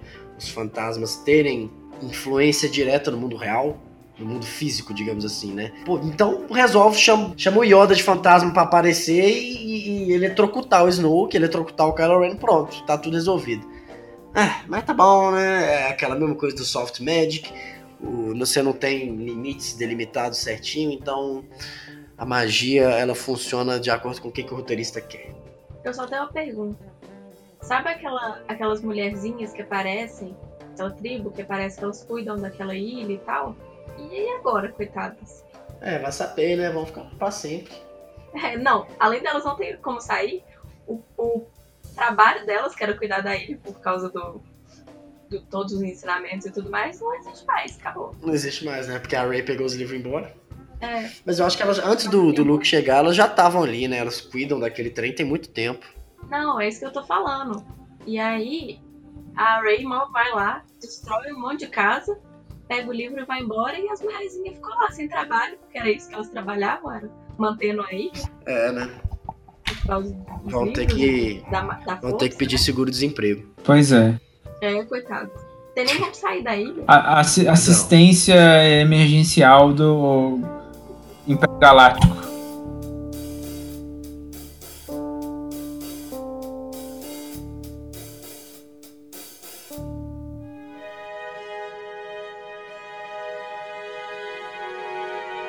um outro detalhe de direção ali, quando corta pro Finn e pra Rose com o Benício Del Toro. Eu não sei nem o nome desse cara, alguém sabe? Ah, hacker. Não, pode chamar de Benício Del Toro mesmo. Benício Del Toro, é. Ele dá um discurso foda, velho, sobre. Ele fala Leave Free, Don't, don't Join, que, que, ele tá lá, o, o Finn falando que ele trabalha pros mocinhos, e aí o vendedor de arma, na verdade, que é de quem eles roubaram a nave, ele vende arma para os dois lados. Então, assim, quem que é o bom e quem que é o ruim? A gente sabe que, claro que quem usa o lado negro, quem mata pessoas à toa, é mal, mas assim, é uma, um, um mergulho ali numa parada um pouco mais filosófica que, que eu curti mais muito. Mais complexa. É, né? E além disso, a, a direção é, é boa também, que ele, ele tá dando discurso, nossa, realmente, olha que maldade, o cara vendendo armas pro, pro Império, pro Império não, pra Primeira Ordem, e mostrando os hologramas da Primeira Ordem. E aí ele passa, mostra o Max Wing, fala, ah, ele também vende X-Wing pra Resistência, pra você ver. Aí depois ele reclina assim no banco, e aí fica o holograma com os dois, com a TIE Fighter e o X-Wing, aparecendo ao mesmo tempo e ele falando Live free, don't join, né? Não existe essa parada do bonzinho e malzinho, é tudo é sempre nebuloso ali, né? Isso tem até muito no Rogue One também. É um detalhe de direção de mostrar os hologramas com o cara uhum. dando discurso atrás, muito legal, né? Você usando o ambiente à sua volta em favor da narrativa, em vez de simplesmente ficar colocar o cara falando. Né? É, uma coisa que o Ryan Johnson quis também desconstruir é, em Star Wars nesse filme foi a questão do maniqueísmo. Assim. Star Wars sempre foi muito claro em relação a ter um lado da luz e um lado mais sombrio, né? E agora não existe mais isso, né? Ou existe, mas pelo menos o personagem do Benício Del Toro é um cara cinza, né? Porque ele tá dos dois lados e para ele o mais interessante, o mais importante é ele mesmo. Então quebra um pouco a questão dicotômica que existia nos filmes anteriores, principalmente na trilogia original, que sempre foi muito de polos, né? E de uma oposição entre Dark Side e Light Side, que já não é tão mais clara dessa forma e pelo menos assim, mais uma vez eu falando da Ahsoka, mas a personagem da Ahsoka Tano, ela existe justamente para ser esse ponto de equilíbrio, sabe? Esse ponto de é, não ficar em nenhum dos dois lados, tanto que o sabre dela é um sabre branco. É, no universo é. eu não sou muito de universo expandido de Star Wars, eu li pouquíssimo, eu li dois livros e tem uns quadrinhos aqui também, mas eles sempre tiveram essa, essa, essa pegada de, dos Grey Jedi, um negócio meio. Você não é nem do sombrio, nem do lado da luz. Traz um pouco disso, né? E é um pouco real, né, mano? Se você for analisar assim. qualquer guerra que você for ver, não me entendam mal, tá, gente? Mas nunca é uma parada muito dicotômica. Putz, olha, esse aqui são os bonzinhos e esse aqui são os malzinhos, né? Na maioria dos casos, velho, tá cada um defendendo seu interesse ali, todo mundo tem interesse comercial atrás, então, assim, é, é um reflexo que, que traz para, para o mundo real que você consegue identificar ali, que você conecta com, com uma narrativa verossímil, digamos assim. É, eu concordo. E vocês não acham que o filme todo ele é uma introdução aos Grey Jedi? E aí não foi? Eu achei que seria e não foi, exatamente. Eu achei que no final, a Rey, no final do 9, ela seria um negócio meio. Tanto que quando saiu Rise of Skywalker, eu acreditava, muita gente acreditava isso, né? Que não seria. Os Skywalkers seriam um novo grupo ali de estudiosos da força que iriam se chamar Skywalkers e etc. Mas não. No final foi só porque ela fala o sobrenome dela no final.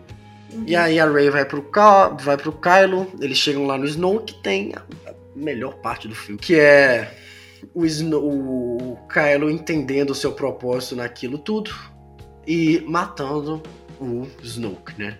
Assumi, assumindo ali seu, seu lugar como Supreme Leader, desenvolvendo-se como o vilão mor da trilogia, pelo menos o que deveria ter sido. Não, é exatamente isso. Porque é, as pessoas que ficaram chateadas ou decepcionadas com a morte do Snoke é porque talvez não tenham entendido que o Snoke nunca foi o vilão principal.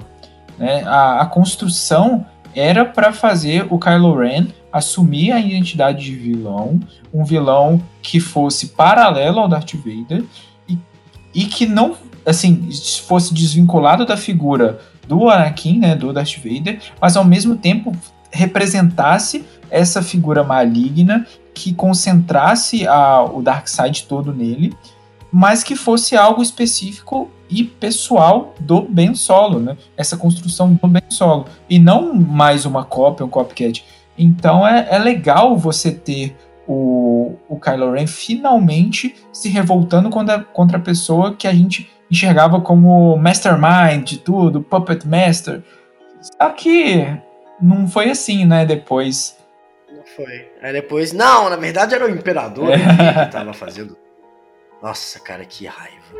Tem a cena de luta foda, uma coreografia excelente para mim, com aquela fotografia toda atrás. Aí no meio da cena eles, eles quebram o, aquela iluminação vermelha e passa a ser com, com a visão do espaço do lado de fora e tal. E, bicho, eu vi muita gente também na internet criticando essa cena, que a coreografia não é boa. Mano, tem, tem vídeo no YouTube de neguinho colocando o vídeo em câmera lenta e analisando Mano, foi mal, é um filme, ele não é feito pra você ver em câmera lenta. Tá ligado? Qualquer coreografia de luta que você colocar, ela não é feita para você ver em câmera lenta. Você, pô, até, sei lá, o John Wick, velho, que, que, hoje em dia é o auge da, da, coreografia de luta e tal. Se você botar em câmera lenta, vai começar, você vai comer, ver que o cara não acerta o soco certinho e tal, né? Não é uma luta de verdade, pô. É, é, é como se fosse uma dança ali, né? Então, assim, muito mesquinho, né, velho? Querer. É igual o trem lá de, de ficar analisando a física por trás, é querer procurar problema. É, a inspiração dessa cena é muito legal. O Ryan Johnson, ele é muito de referências, né? E, é, e, nesse filme, é, essa cena específica é muito inspirada nos filmes do Akira Kurosawa, assim, nos Sete Samurais, por aí vai. É que já vem, essa inspiração ah. no Kurosawa já vem desde o George Lucas lá, é. na, trilogia original ele já usava muito, né? Isso, agora ele expandiu pro máximo, assim. Né? Tem vários personagens, né, que tem uma pegada meio lobo solitário, né? Bem, voltamos pro, pro, pra Holdo, aquele arco todo do Paul, que a gente já elogiou, é muito bom. No final, a Leia, o, o, cara tenta fazer um motim, ele só falha de novo, né? Vê que tá fazendo um monte de besteira.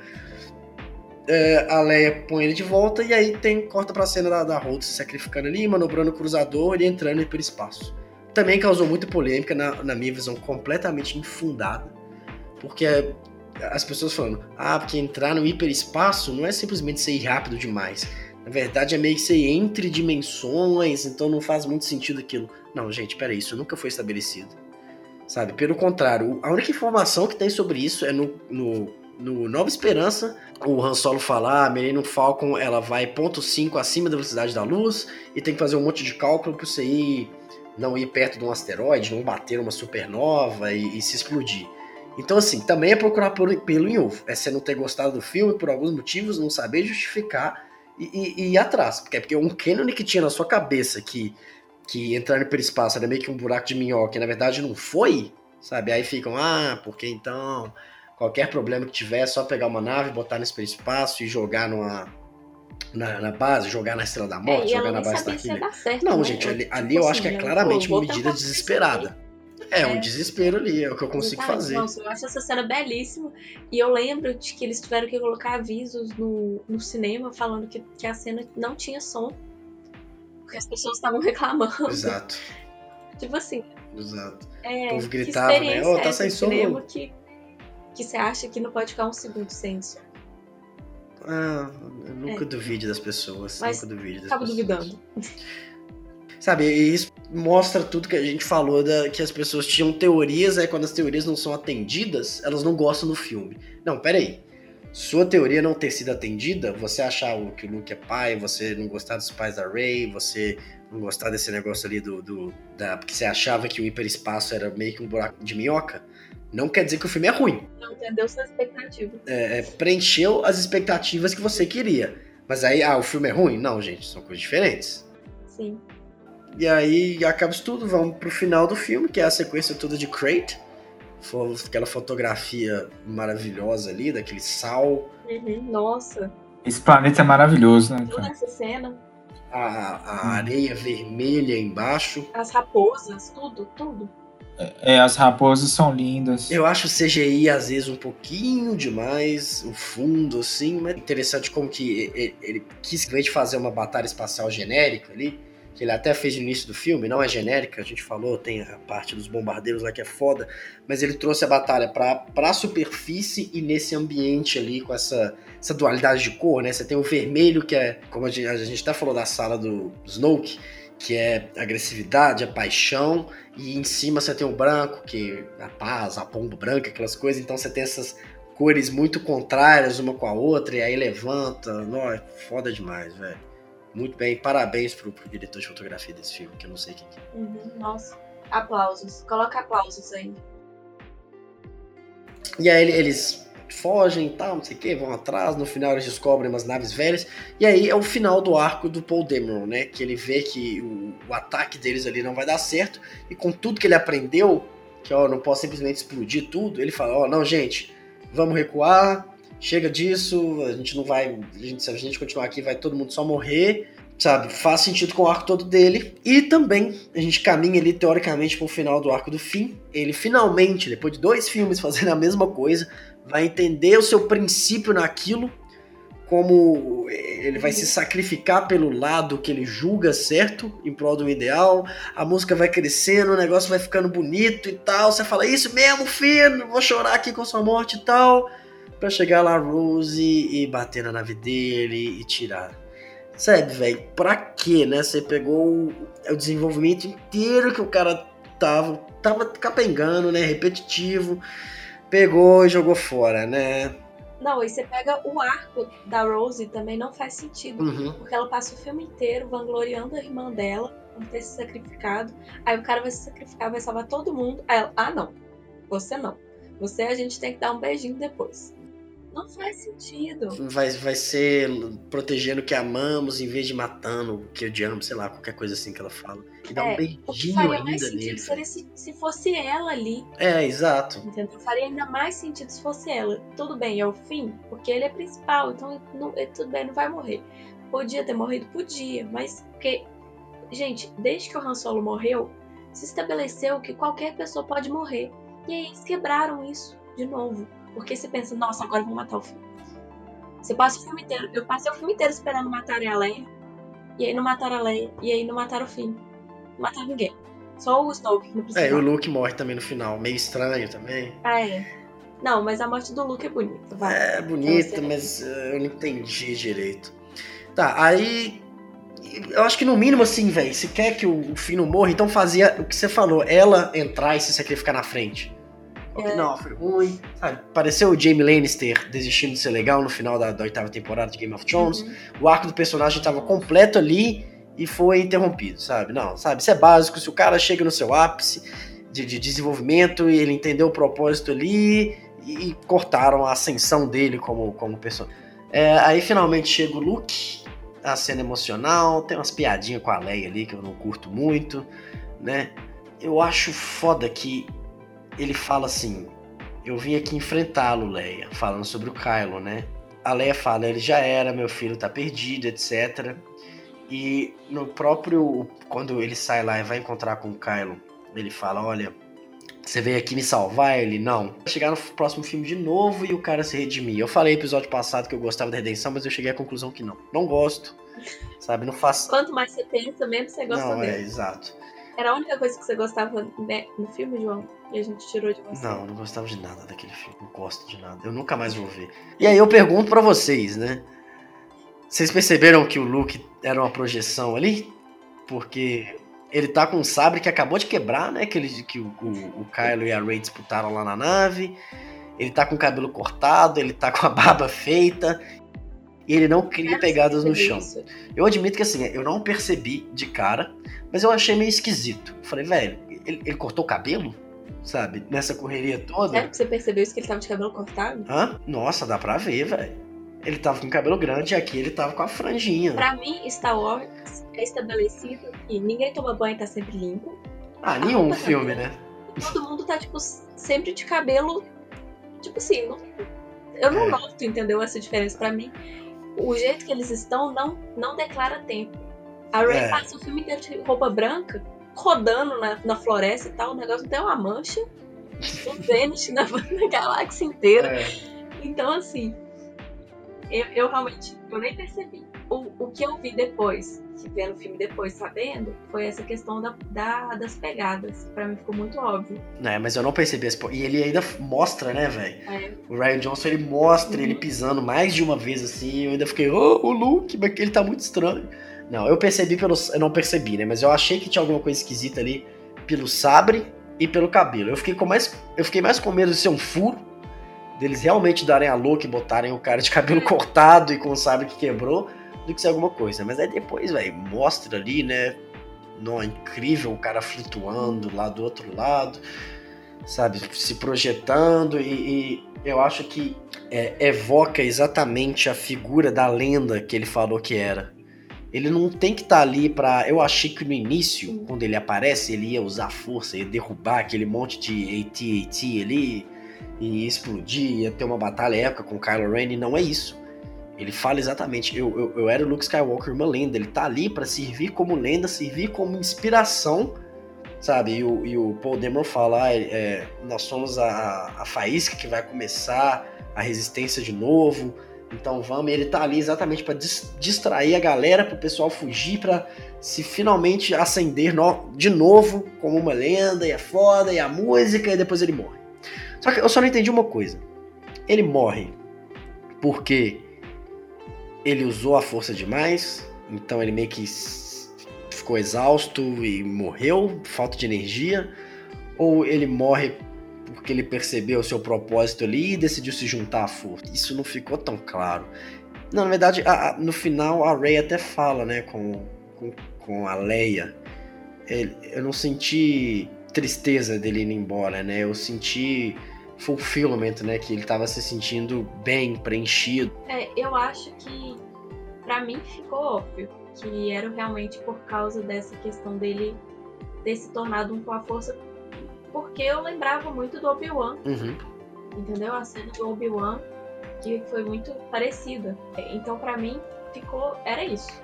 Ele se tornou um com a força. Porque quando ele volta e ele vê os dois sóis, ele não tava. Como é que eu falo? Ele não tava viajando. Não tava tipo assim, ah, estou exausto. Pra mim foi realmente tipo, eu voltei para casa, entendeu?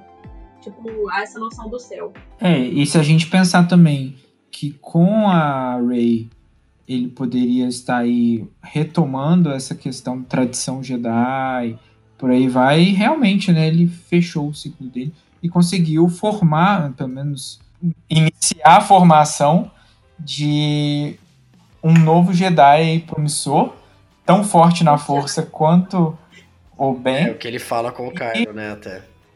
É, e que conseguiu, pelo menos até aquele momento, é, resistir ao lado negro de uma forma como é, o próprio Luke não conseguiu durante um tempo. Uhum. É, porque ela resiste, né? Quando ele estica a mão para ela lá em cima, ela fala: Não, vou embora, você é doido e tal. Aí eles fogem, vão embora na Millennium Falcon. Eu acho um pouco esquisito. Eles estão muito felizes ali na Millennium Falcon indo embora. Acabou de todo mundo morrer. A resistência, que eram cinco naves, Agora são ali 20 pessoas dentro da Millennium Falcon, eles estão felizinhos demais, né? O pô, ai, prazer, é. Ray, finalmente eu te conheci, eles... Muito feliz, né? Eu acho que devia ser um, um pouco mais dark ali. É, eu acho que Star Wars é sempre assim. É sempre assim, as pessoas estão felizes, elas superam meio rápido. Pelo menos essa trilogia eu vejo muito isso. A Leia sofreu com o Solo? Seja é. sincero. É. Não, não. Não sofreu. Só na hora que ele morre mesmo que ela sente ela assim. Um... O próprio Luke, quando fica sabendo do Han Solo, também não sente tão. É. É, aí corta pra maravilhosa cena final, né? Que, que fecha todo esse, esse arco do Luke, eu quero me tornar uma lenda, porque o menininho tá contando ah, exatamente a história do que, que o Luke acabou de fazer ali. Não sei se vocês repararam, né? Ele tá contando exatamente a história do que, que acabou de acontecer. E aí o menininho sai, puxa a, a vassoura com a força. E aí você fala, putz, é a Rey, ela é filha de ninguém, esse menino também não é filho de ninguém. E a força, ela nasce nos confins da galáxia quando alguém precisa dela, blá blá blá blá. E o filme termina, written and directed by Ryan Johnson, foda demais. E aí vem o 9 e aconteceu aquilo tudo. Mas é isso, sabe? Eu acho que é um filme bom. Como eu falei no início, ele trouxe esse sopro novo, essa, esse ar de novidade, de, de exatamente essa, essa assinatura, né, essas ideias autorais mais fortes do Ryan Johnson, que, que nesse momento eu acho que ele teve muita liberdade para fazer, certamente, na minha opinião, foi ainda bem que deram essa liberdade para ele, mas ele, ele tem uma amplitude muito grande muito de qualidade. Necessário. Tem horas que ele é muito bom e tem horas que ele vai lá embaixo, sabe? Ele não decide muito o tom. Ele vai ser dark, ele vai ser mais tranquilo, sabe? Ele tem muita piada Sabe, ao mesmo tempo que o filme inteiro tem piada, o, o Kylo Ren corta o Snoke no meio e mostra mais de uma vez, né? Primeiro ele corta, e aí depois, quando o, o, o, o irmão do Ronnie Weasley, como é que ele chama? O General Hux, vai lá ver, ainda cai a perna dele, assim, toda mole, e fica mostrando o cara lá partido no meio. Ao mesmo tempo que você tem essa cena, você tem o, o Benício Del Toro dando uma sapatada no guarda e o guarda desmaiando. Então, assim, ele, é, ele é muito volátil, mas eu acho que é um filme bom, para mim é o melhor desses três. É, não dou nota, não gosto de dar nota, né? A gente não deu nota no outro, não vou dar nossa nota nesse também. Mas ele foi um filme necessário, que não é um filme perfeito, nem todo filme pouquíssimos filmes perfeitos existem, existem no mundo, né? Mas foi um sopro novo, necessário, mas autoral na série que eu gostei muito e ainda gosto. É, eu acho que ele. Eu gosto muito da história. A história é muito boa, os arcos que a gente falou aqui. E como filme, ele peca muito. Então, eu não sei se a gente consegue separar, né, o que, que é o que, mas assim, se fosse melhor executado, seria perfeito. Tem filmes perfeitos, eu acho, mas assim, eu sinto isso, que faltou realmente uma execução e um plano. Talvez ele fosse melhor se o 9 fosse melhor. Entendeu? Talvez você pensaria, ele é um ótimo filme do meio. Claro, com certeza. E isso tá anotado na minha parte para falar sobre o 9, mas eu acho que o 9 ele estraga muito esse filme, é. cara, porque as melhores partes dele, para mim, as partes que deveriam sobrepor as partes ruins, elas são invalidadas com o 9, que é a parte do Luke, que é a parte dela ser filha de ninguém, da força surgir nos confins do universo e tal. O 9 invalida isso tudo. É. Então, tudo de legal que tem no 8, quando você vê o 9, você fala, ah, é, mas não, não vai dar em nada, né? Exatamente. É, o gosto final é amargo, né? Infelizmente. Não desse filme, né? O gosto final da trilogia, você diz. É, da trilogia, mas acaba que para esse filme também, né? Porque uma coisa é a gente discu ter discutido esse filme em 2018, quando foi quando ele saiu, né? 2017, perdão. É, foi final de 2017. Outra é discutir agora, né? Porque a nossa percepção dele já está influenciada pelo episódio 9. Então é, é uma coisa diferente. Mas eu continuo achando que é um filme bem legal e que tem ideias muito boas, que um potencial gigantesco para a franquia. Não foi utilizado, não foi explorado, mas eu acho que não deixa de, de ter seu mérito. E por mais que tenha vários problemas iguais os que a gente já citou aqui, na minha opinião, o saldo final é positivo, apesar de tudo. Esse então, gente, esse é o final do, da nossa segunda parte sobre a trilogia Star Wars, era Disney. Nós pretendíamos falar sobre o Han Solo hoje também, mas ficou chicate esse programa aqui, só sobre o Last Jedi, então aqui essa parte 2 vai ser só sobre o episódio 8 mesmo, e aí na próxima parte a gente fala do Han Solo do episódio 9, do Mandalorian, que eu acho que vai ser mais rápido, e do que, que vier pra frente aí, ou não. Vamos vendo ainda. A gente tá no início, a gente vai ver como é que divide. É isso. Obrigado pela audiência, obrigado por escutar até o final. Críticas, sugestões, é, dúvidas, que mais? Testemunhos. Seja educado, mande pra gente. Nossas redes sociais estão todas aí embaixo, as redes sociais do Cinema 3 também. É isso. Abraço e despeçam-se, Júlio e Thiago. Tchau, gente. Muito obrigada por ouvir. E falem com a gente lá. Não hesitem em entrar em contato. A gente está esperando vocês. Falou, pessoal. Foi um prazer aí conversar um pouco com vocês. E obrigado a todos que nos ouviram até aqui pela paciência. Um abraço e até a próxima. Falou, tchau.